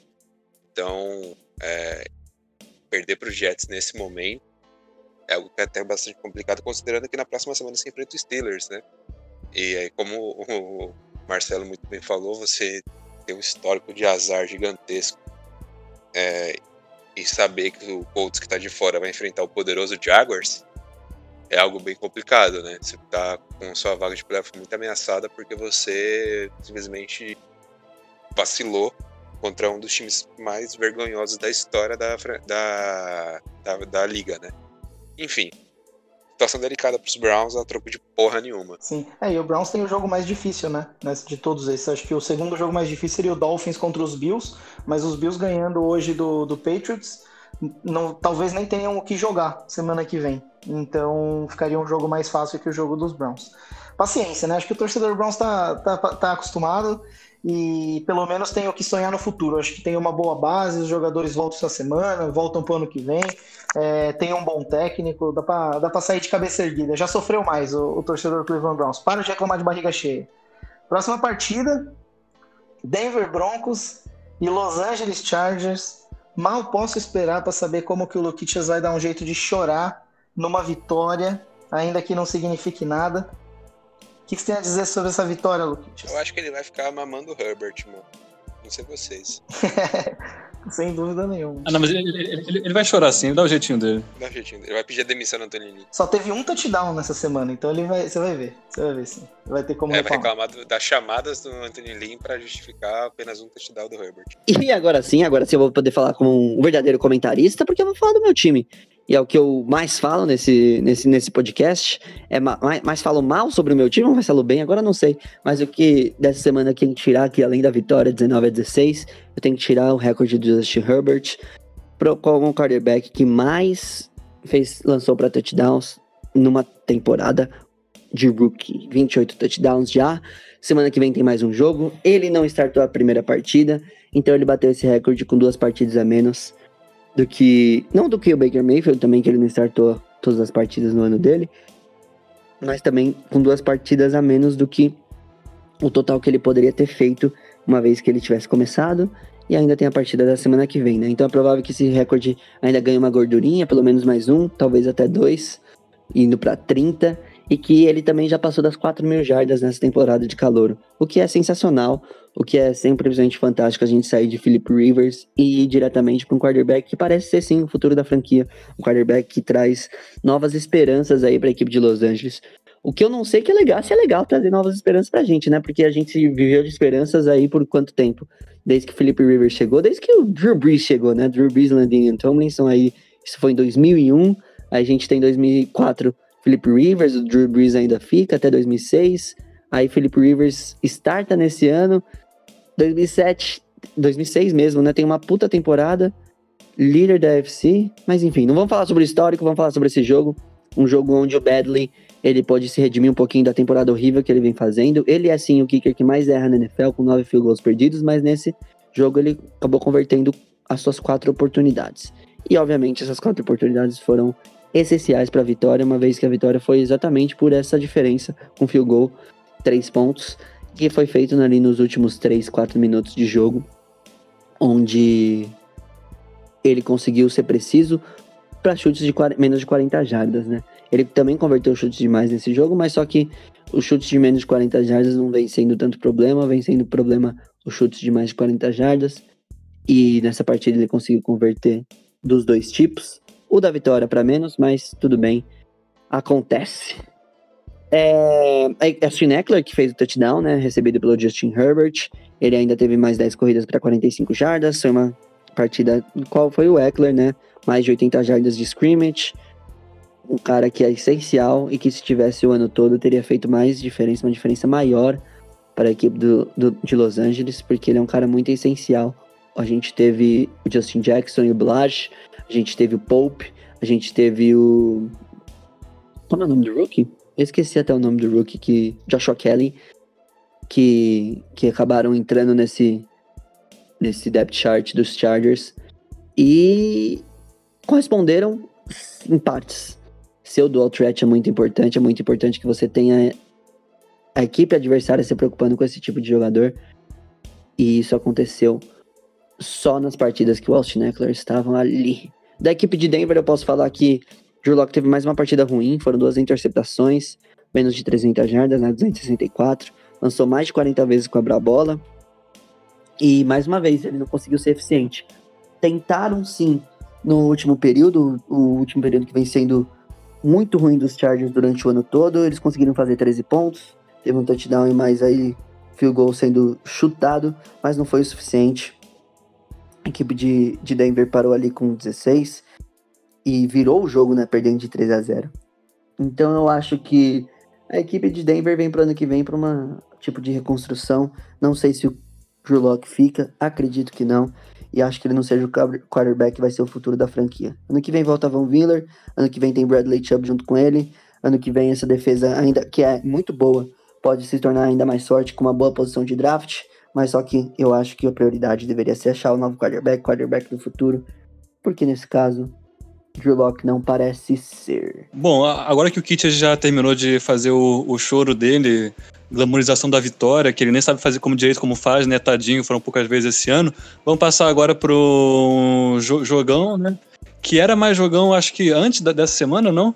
Que é o, o Seattle Seahawks contra Los Angeles Rams. Finalmente, o Seahawks voltando a derrotar o Rams do Sean McVay. E acho que o Greg pode falar um pouco mais sobre o jogo pra gente, né? Pô, cara, esse foi um jogo que eu acho que todo mundo esperava um pouco mais da, da partida como um todo. É, acho que não foi um jogo muito legal. Vi até um comentário de, de um cara no Twitter falando que no primeiro tempo foi assistir Rams e Seahawks e o jogo foi uma bosta. E no segundo tempo ele foi mudar para Giants e Eagles, que no primeiro tempo foi super da hora. Daí no segundo, no, no segundo tempo, Giants e Eagles também foi uma bosta, dele tava a pistola da vida. Mas, enfim, é, pode, pode comentar, Marcelis, que eu queria te dar o spotlight mesmo para falar sobre esse jogo que eu acabei não conseguindo ver inteiro. Então eu acabei vendo mais highlights, acho que você vai poder falar até melhor do que eu. Eu confio na sua, na sua sabedoria para falar eu vou, vou te acompanhando. Ah, fique lindo isso. Fico muito agradecido. Eu queria chamar, queria começar esse jogo 20 a 9 para o Seattle Seahawks falando de como, para mim, a estrela coletiva desse jogo foi a defesa do Seahawks. A defesa do Seahawks está crescendo muito num momento importantíssimo da temporada. Eu acho que todos os adversários do Seahawks, a conferência inteira tem que estar tá em alarme, porque apesar do Russell Wilson também ter caído um pouquinho de produção e o ataque do Seattle Seahawks está deixando um pouquinho a desejar, a defesa está surgindo num momento importantíssimo, encaixando muito bem, e aí, com a estrela individual, que para mim é a que mais brilha nessa defesa, que é o Jamal Adams, né? Jamal Adams teve mais um jogo fenomenal. Se você olhar as estatísticas dele, não é um negócio muito incrível, excepcional, mas ele é um cara que na hora que precisa, ele faz jogadas que é difícil até de acreditar, né? Quando o jogo ainda estava 13 a 6, o, o Los Angeles Rams teve uma segunda para 5 jardas, muito próxima da, da linha de gol. O, a defesa do Seahawks chamou um, um safety blitz com o Jamal Adams, como a gente sabe, ele é o principal pressionador de quarterback do time, apesar de jogar na secundária. E era uma corrida para o outro lado de onde ele veio, ele correu o campo inteiro e alcançou o Darryl, acho que foi o Daryl Henderson. E apesar do Daryl Henderson ter conseguido a primeira descida, ele não conseguiu entrar no touchdown. Isso levou a uma primeira para o gol na linha de uma jarda. E o Seattle Seahawks segurou nas quatro descidas o, o Rams de empatar o jogo. O Rams acabou, faz, acabou chegando num turnover on downs. E uma das descidas foi um tackle mano a mano do Jamal Adams de novo para impedir um touchdown. Quer dizer, um cara que na hora que o bicho pega, ele tá lá. E se você olha para essa série de descidas, você encontra alguns outros colaboradores que, que são muito importantes, como o Jordan Brooks, o calor, apareceu para fazer jogada importante. A defesa tá com a volta do Shaquille Griffin, tá fazendo muita diferença ter mais um jogador encaixado na defesa que conhece bem o esquema.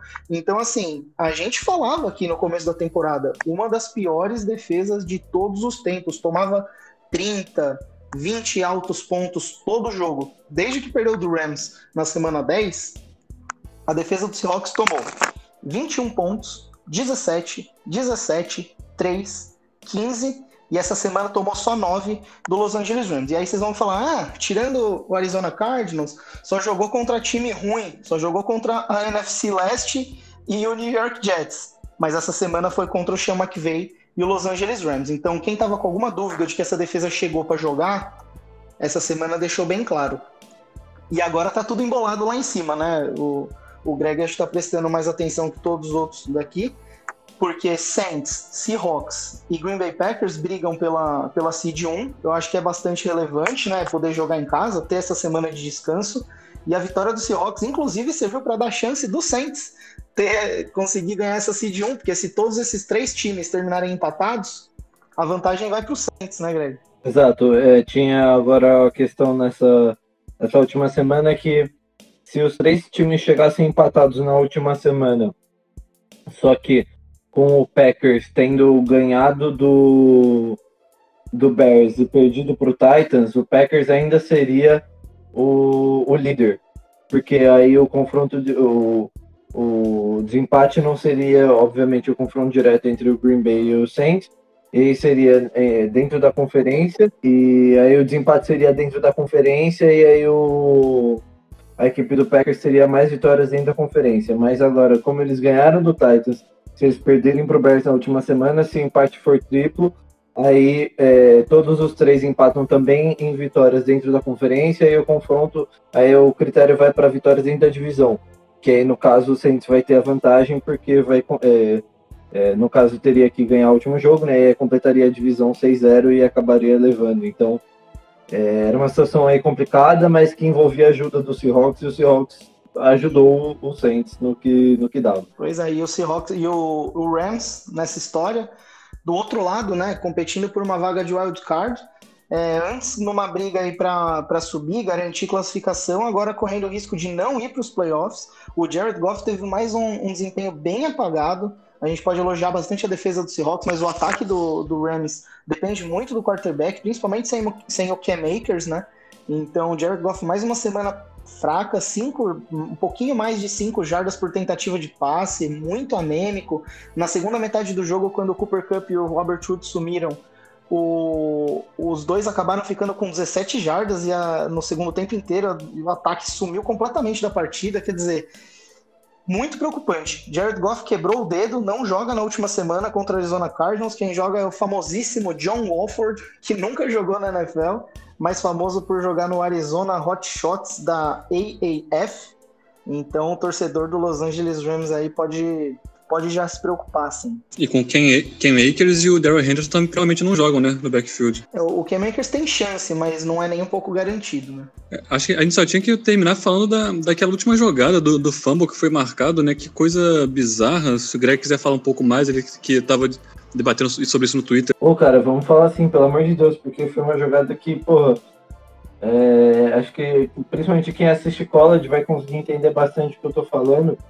É, tem uma diferença principal aí é, entre a NFL e o college, que no college, a partir do momento em que você bate o seu joelho no chão, é, ou qualquer outra parte do seu corpo, independente de, de outro cara ter tocado em você, você já está down by contact e a jogada já acaba, né?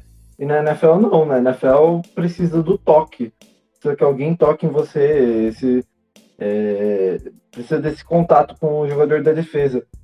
E aí o Rams estava correndo contra o tempo. O wide receiver da equipe de Los Angeles, Josh Reynolds, recebeu um passe. E a partir do momento que ele recebeu o passe, ele caiu dentro de campo.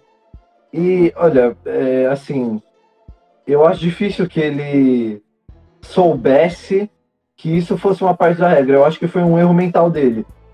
É, ele foi lá e deixou a bola é, ali no meio do campo para o juiz reposicionar, sendo que ninguém havia tocado nele. E aí foram lá e pegaram a bola e, enfim, acabaram dando o fumble.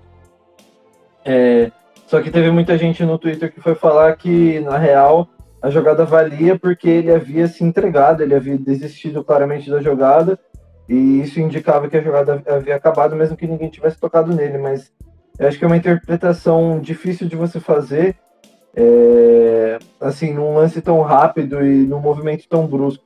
O Rick chegou a citar no nosso grupo uma comparação, fazendo uma comparação com o lance do Allen Robinson ano passado, no jogo contra os Broncos, em que ele recebe um passe e ele cai dentro do campo ele percebe que ele vai, vai estourar o tempo e ele cai é, de bruço no gramado e fica esperando o juiz apitar, exatamente porque ele estava é, desistindo da jogada claramente aí, esperando o apito do árbitro.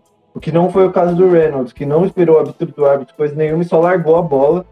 E, bom, por isso que ficou uma jogada ali difícil de ser interpretada e no mínimo estranha, né, pra quem assistiu.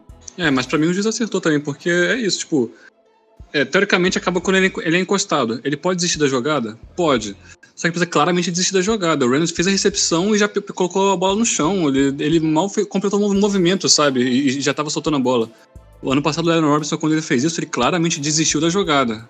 Então, tipo, e ele só largou a bola depois que o juiz apitou. O, o, o Reynolds nem, nem esperou o apito, já tava soltando a bola. Não existe isso. É fumble. É, então, acho que, acho que essa coisa do soltar a bola, assim, tipo, tão bruscamente, acho que é o que mais, mais pega como o erro mental, né? Que mostra que foi o erro mental. Tipo, ele realmente pensou que ele tava no college, porque ele só faria isso no college, tá ligado? Tipo, na NFL ninguém faz isso e, e outras pessoas haviam já sido punidas por, por situações parecidas no passado. Então, foi muito mais erro, erro mental dele do que uma tentativa de estratégia ou qualquer coisa do tipo, eu acho, de propósito, assim. O famoso distraído, né? É, bom, Dallas Cowboys 37, Philadelphia Eagles 17, Andy Dalton com 300 e tantas jardas, 3 touchdowns, comeback player of the year, Igor. Ah, velho, Comeback Player of the Year. Precisava ver quais são os outros elementos que estão na disputa, né?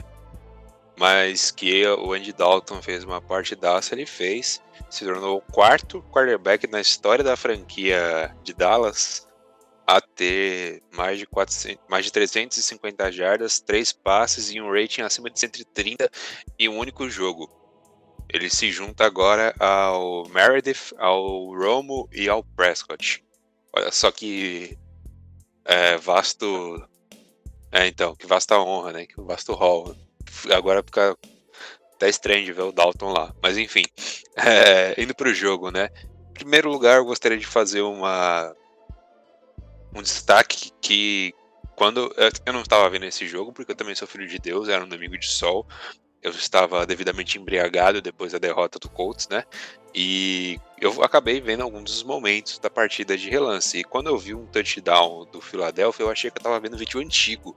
Porque foi um touchdown de 81 jardas do Deshaun Watson.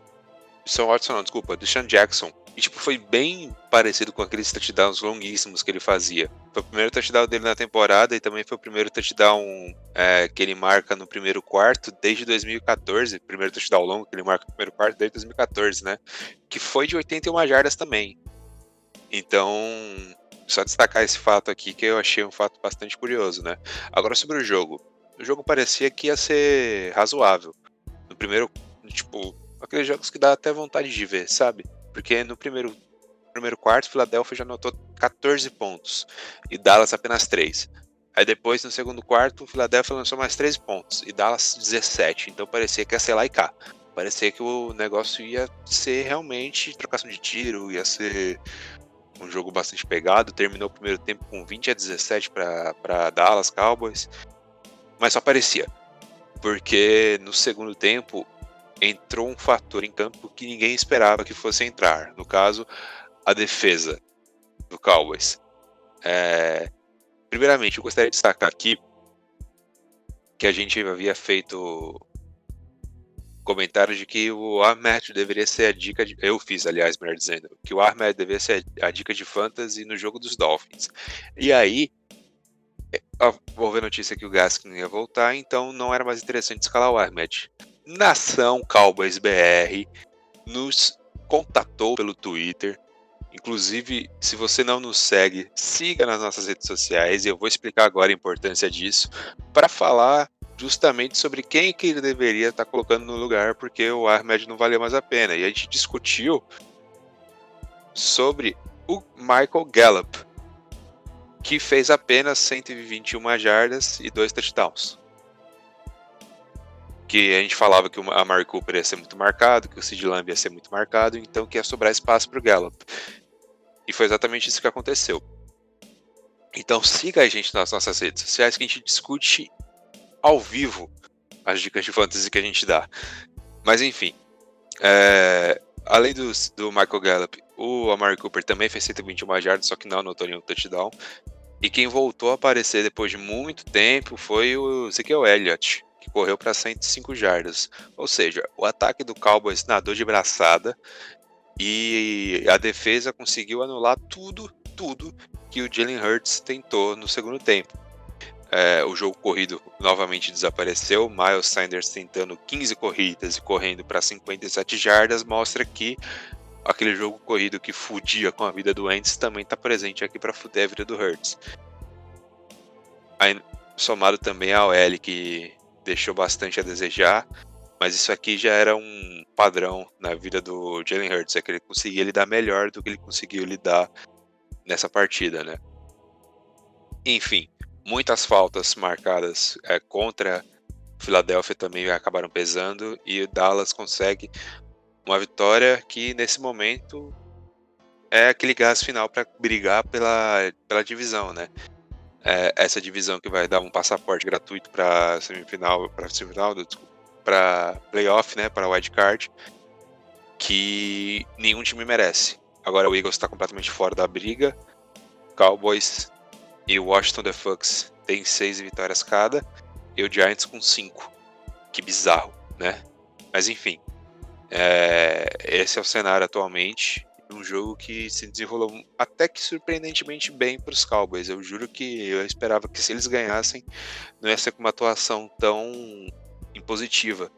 E o destaque vai ser justamente para duas pessoas que eu critiquei na minha prévia, que foi o Andy Dalton e o Ezekiel Elliott, né? Apareceram, apareceram bem e foram determinantes para a vitória. Se continuar assim, se continuar aparecendo tão imponentes, tão determinantes, tão imperativos, pode ser que consiga assegurar na semana que vem a famigerada vitória que leva o time aos playoffs. É, nesse momento de dor aí, fica o nosso abraço pro nosso grande amigo psicólogo da NFL, torcedor do Philadelphia Eagles, eliminado dos playoffs, numa partida que o time cometeu 12 faltas, 3 turnovers. A defesa, é, a defesa do Cowboys não foi fenomenal, mas pelo menos deu uma chance para o ataque ter um monte de posse de bola e pontuar.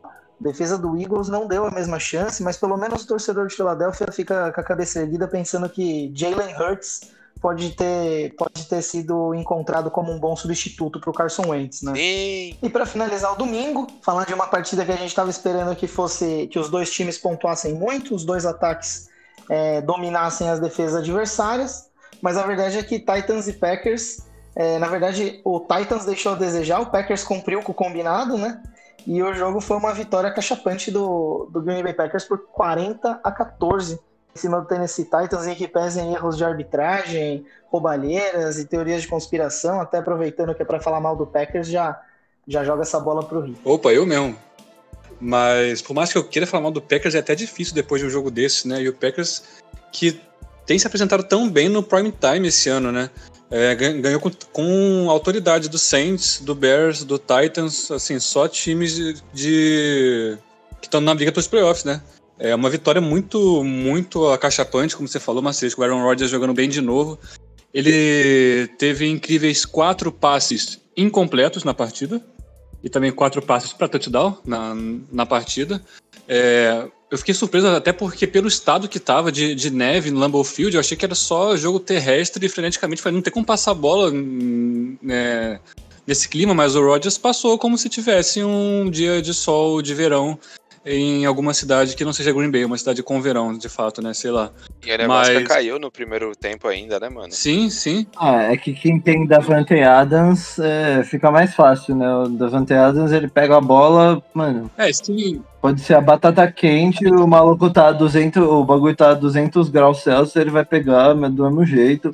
Pode ter cinco malucos pendurados nele, ele recebe também, não, não importa. Né? É sim, isso acho que é um ponto também. Eu ia falar que o Rogers é, não, não só entrou de vez, como até passou a ser favorito na, na, briga do MVP, né? Que é uma briga engraçada porque é muito de momento. Na semana passada que o Rodgers tem um jogo mais, mais humilde e o, e, o Mar, e o Mahomes jogou 700 jardas e 3 touchdowns, todo mundo falava, é, não vai dar pro Rodgers, tá mais do Mahomes. Daí na semana seguinte já troca, né? Porque agora ele totalmente já tá na mão do Rodgers, vai ser MVP unânime o Mahomes já era. Então acho que tá legal a briga, mas acho que o Rodgers tá assim mais favorito, já tá com mais de 10 jogos na temporada com mais de 100 de rating, um negócio impressionante.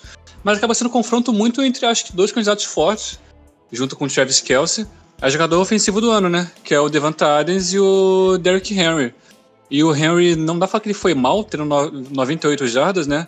Mas é um jogo abaixo do que ele normalmente faz. Então, até porque tava se falando já, será que não chega a 2 mil jardas? Se tiver 160 por jogo nos dois últimos jogos ainda dá. Bom, agora tá um pouco mais difícil, né? Mas o Levante Adams, por outro lado, ele tá realmente imparável, impressionante a temporada dele, pega tudo que joga na direção dele.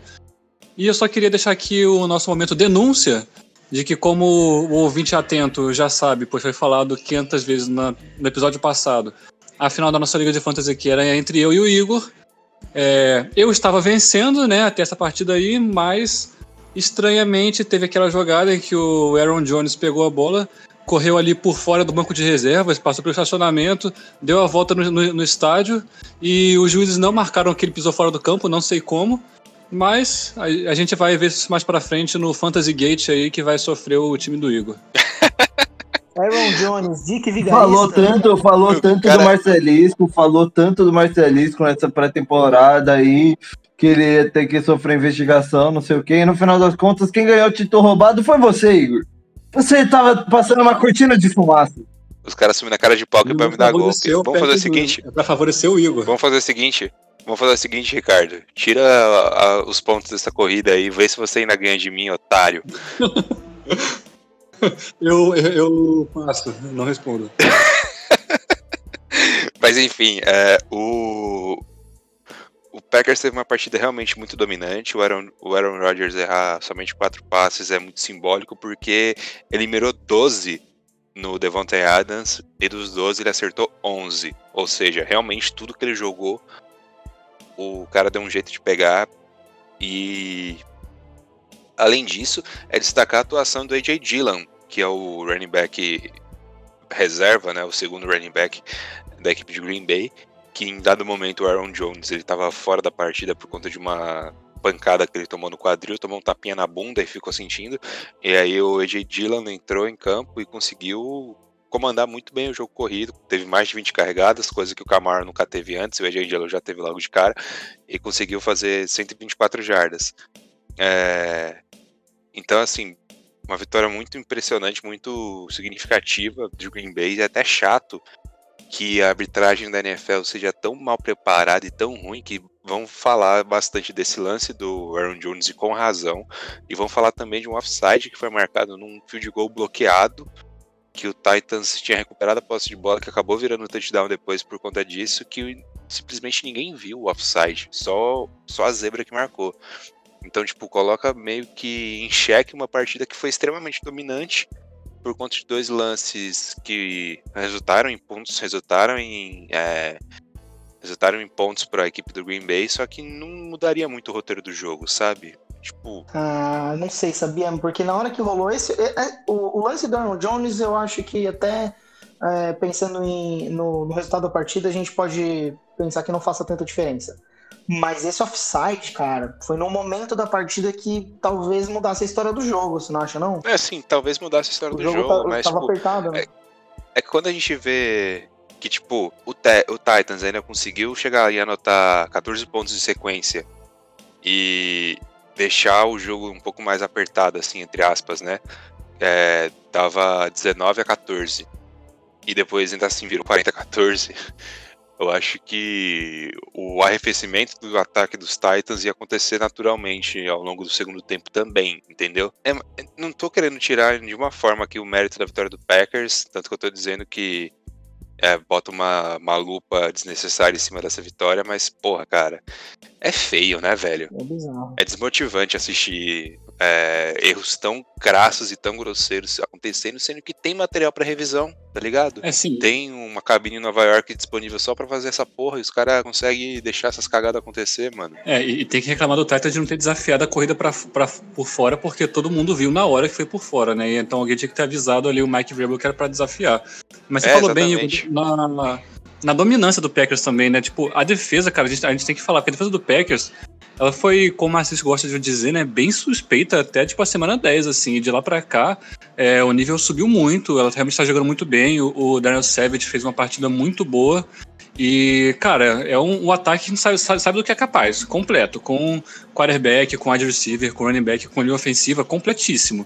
Se essa defesa continuar jogando desse jeito nos playoffs e com o mando de campo, realmente, infelizmente para mim é difícil imaginar o Packers não indo longe. É, sim, só para completar também, você falando do, do, não desafio do Mark Brabell, né? A gente tá gravando esse episódio durante Bills e Patriots. A gente tem uma transparência ímpar com o nosso ouvinte, né? Nesse exato momento, teve um passe do, do Josh Allen pro Knox, que o Knox fez uma, aquela recepção que a ponta da unha raspa no chão e garante recepção, sabe? Ele cai para fora do campo na sequência. O Bill Belichick surtou com a equipe técnica dele, quebrou a porra do telefone, bateu um bagulho no chão, porque falaram que não era para ele desafiar a jogada, porque tinha sido passo completo, tá ligado? Tipo, essa gana e esse comprometimento de você querer desafiar toda a jogada, não acreditar na, na arbitragem, é importante, porque o ah, é, exatamente agora, enquanto tô falando.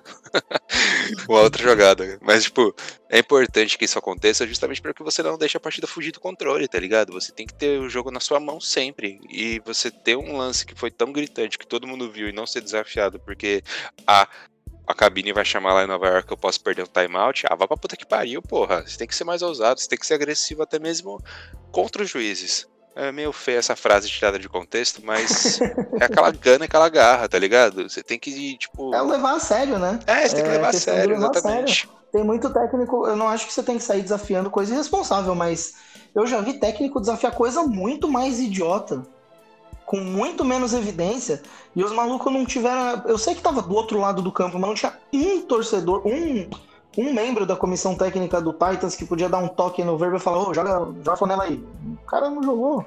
Falando desafio idiota, teve, teve um jogo do Bears que o John Fox, quando era técnico do Bears, ele desafiou querendo o touchdown, só que o jogador tinha perdido a posse meio segundo antes de encostar no pylon, e daí, ao invés do, do touchdown, ele conseguiu Era um touchback. touchback pro adversário. Que nem eu lembro desse lance. Eu lembro disso. É, Ô, eu lembro desse tenho- também. Eu tenho uma pergunta, eu não sei o quanto que ela é polêmica, porque essa semana o Alvin Kamara fez seis touchdowns e eu acho que ele já era um cara que é candidato a. é, talvez o Alvin Kamara tenha que estar no top 10 pra, na conversa de MVP, inclusive, mas é, no Offensive Player of the Year, por que, que o Davante Adams não tá nessa discussão? Eu, pelo menos, não vi muita gente trazendo essa discussão. E o Davante Adams acabou de, pass... acabou de se juntar. Uns dois ou três jogos por lesão. É isso? Simplesmente por isso. que ele acabou de se juntar com o Randy Moss e Chris Carter como o terceiro jogador de todos os tempos a passar de 100 recepções e mais de 16 touchdowns na mesma, na mesma temporada. Ele tá com 109 recepções, 1.328 jardas, 17 touchdowns. São uns números uns números que, cara, explode sua cabeça, né? E, e pensar que o, o Green Bay Packers tem, para mim, o MVP da temporada, uma das melhores linhas ofensivas, um, um dos melhores running backs, que o Aaron Jones é muito bom. Acabou de descobrir o A.J. Dillon, que é um running back que, se não for o melhor de todos os tempos, é um cara montadinho, perfeito para jogar no frio, nos playoffs, chegando com as pernas frescas, porque ele é calouro e praticamente não tinha jogado até essa semana. Eu preocupadíssimo com esse Green Bay Packers. viu? E, e, inclusive, o AJ Dillon ele teve mais de 4 mil jardas corridas durante o seu período na faculdade. Então, ele é um cara que está acostumado a um workload grande e a climas frios também, porque jogou em Boston College. Enfim, é, é perfeito ali para a situação. É, acho que muita gente criticou essa pick, mas nesse sentido que ele é um cara que é um contraponto ótimo ao Aaron Jones, ele realmente é. O Aaron Jones é mais leve, gosta de receber mais passes e tal. Ele é o cara maiorzão, mais pesado para situações mais curtas. E é, foi muito bem utilizado nessa partida e pode ser uma arma interessante para os playoffs. Que para um time que ainda tem uma terceira opção boa no Jamal Williams, né? Aí, ó, o, o Bill Belichick acabou de bancar o Ken, Ken Newton e colocou o Steedham. Impressionante. Mas enfim, sobre essa disputa aí, na minha visão, é muito por conta do fato do Aaron Rodgers já tá sendo cotado para ser o MVP. Quando, você cria, quando se cria tantos prêmios, né, tantos títulos, eles fazem isso justamente para pulverizar entre várias equipes. E acaba que um ofusca o outro dessa forma, sabe? Eu acho que, tipo, se o nome do Devante Adams estivesse desde lá de trás muito consolidado para ser o Offensive Player of the Year, muito provavelmente o Aaron Jones, o Aaron Johnson, desculpa, o Aaron Rodgers ia estar muito minguado no debate de MVP. Acaba que, tipo, um- uma mão ataca a outra. É, o debate de MVP termina semana que vem, né? Quando vai ter o, o embate entre os dois melhores passadores da liga sob pressão até agora. Aaron Rodgers e Mitchell Trubisky. Tomar no cu. Eu não vou rir, não, em respeito ao Rick, eu vou, eu vou aceitar o que ele falou como uma A verdade. estatística é séria. em termos de rating, é sério. Não, o problema é você falar que o debate do MVP acaba Exato. semana que vem por causa disso. Esse que é o problema da frase. Não, mas acaba porque o Patrick Mahomes não deve jogar, né? Eu, eu não, não vi o problema, tudo bem.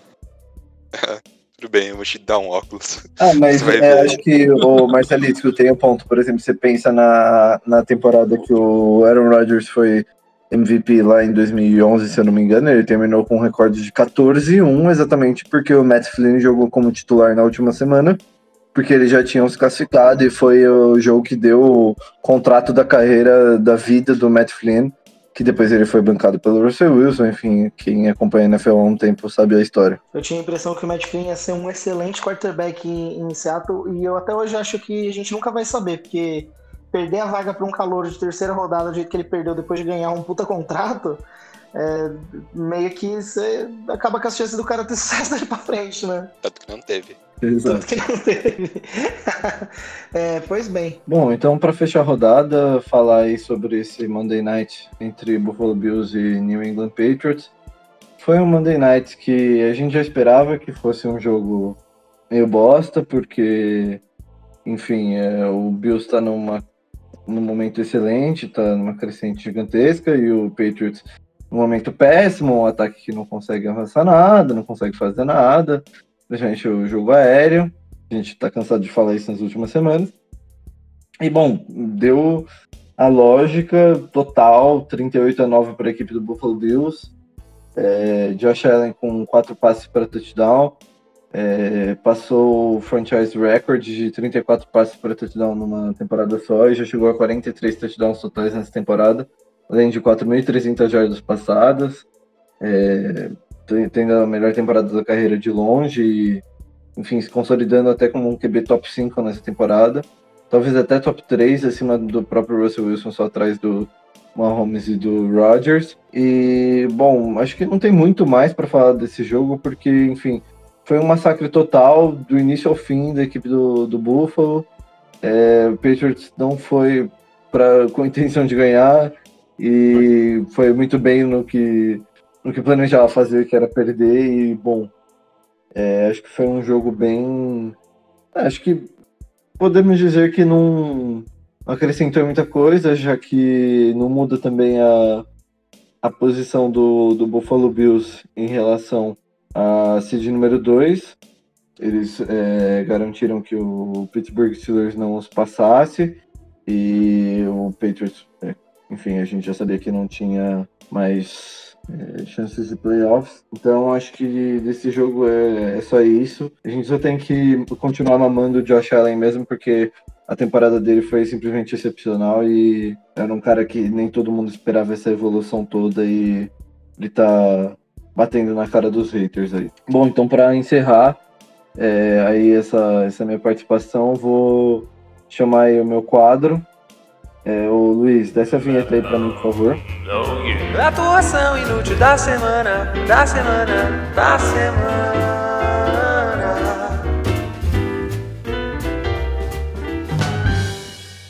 E a atuação inútil do, do Fantasy dessa semana foi o running back Samaj Pirine. Falei aí durante o episódio que era um, jogo, um jogador do, do jogo entre Cincinnati Bengals e Houston Texans. É o running back do, da equipe do Cincinnati, número 34. Ele é o running back reserva do reserva, ele é o reserva do Giovanni Bernard.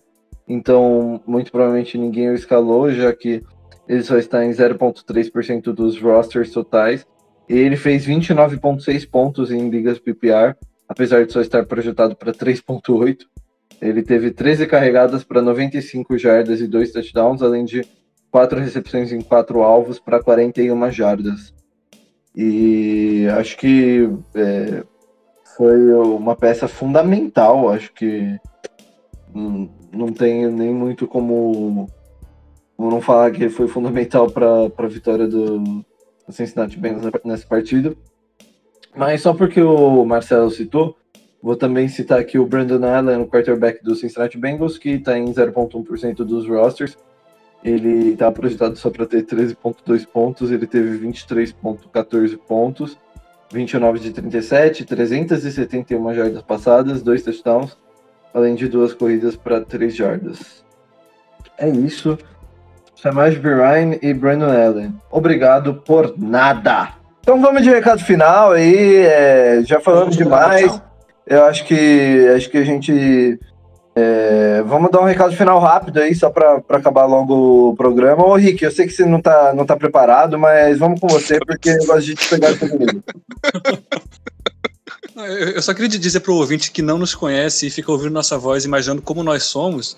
Quando você ouvir a voz do Luquinhas, imagine de forma mais sensual, pois ele grava podcast pelado. Caralho, esse foi o melhor ensinamento da história. Puta que pariu. Igor, vai, vai aí depois. Você, eu não consigo ir depois disso, não. Quê? Nossa, entendi nada do raciocínio do Greg agora. Mas beleza. Ah, tá bom, o recado final vai justamente pra você, caro ouvinte, que pensa, poxa, será que esses caras são extremamente organizados? Eles conseguem fazer tudo assim com um roteiro bonitinho?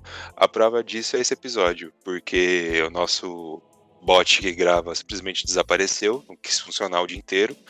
E o Luquitas teve um problema e precisou sair. e a gente conseguiu fazer o episódio mais da metade dele, eu acho, né?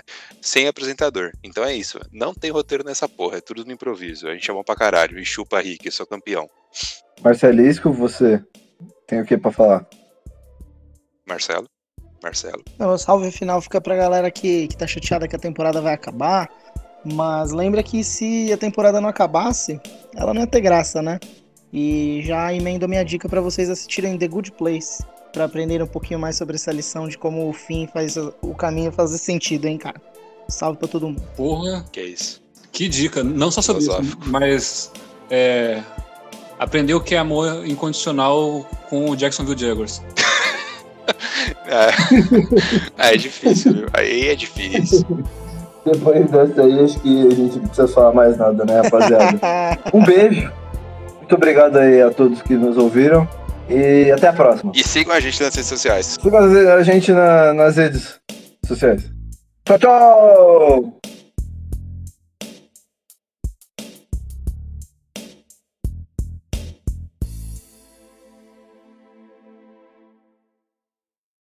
Tem que pensar se tudo isso não foi um golpe que eu dei pra tomar o poder do Craig pra mim. Boa noite, Eu acredito nisso. boa noite, Craig Talvez Marcelisco. você tenha jogado um vírusinho ali no meu. Mandou um link de aumento seu Denis. Aí eu cliquei na hora sem pensar. Tô precisando. Dois centímetros de pau cairia muito bem. O Igor comen- comentou que alguma coisa aí era falta de punheta. Aí eu lembrei que tem uma história de um esquilo.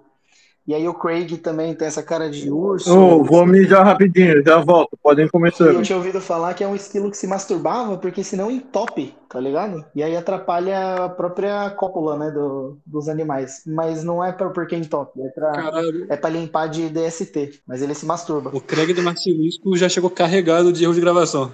Não, mas calma aí. Não, não, isso aqui é curiosidade, isso aqui é bater uma- importante.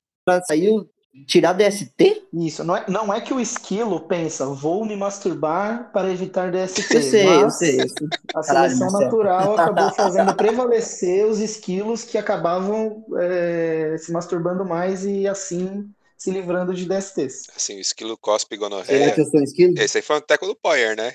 O esquilo cospe gonorreia batendo punheta, vocês não entenderam. Ah, eu, o, o meu irmão é que nem um esquilo, então. Seu irmão é? Só que a... Pá, pá, pá. que isso, velho. E já Que falou de gonorreia aí agora, os caras falaram que o pessoal tomando Tá azitromicina fazendo gonorreia que ser nem mais louco por causa do coronavírus, tá deixando super gonorreia. É tudo que faltava pra 2021. Super gonorreia. O Rodrigo já, já olhou preocupado aqui. Caralho, Planeta pior que foi Terra, teco mesmo do Poyer ali. Planeta Terra, sua vida está uma bosta. Vamos introduzir a super gonorreia. Olha o Sonny Michel. Olha o Sonny Michel aí, ó. Caralho, eu acertei muito na escalação.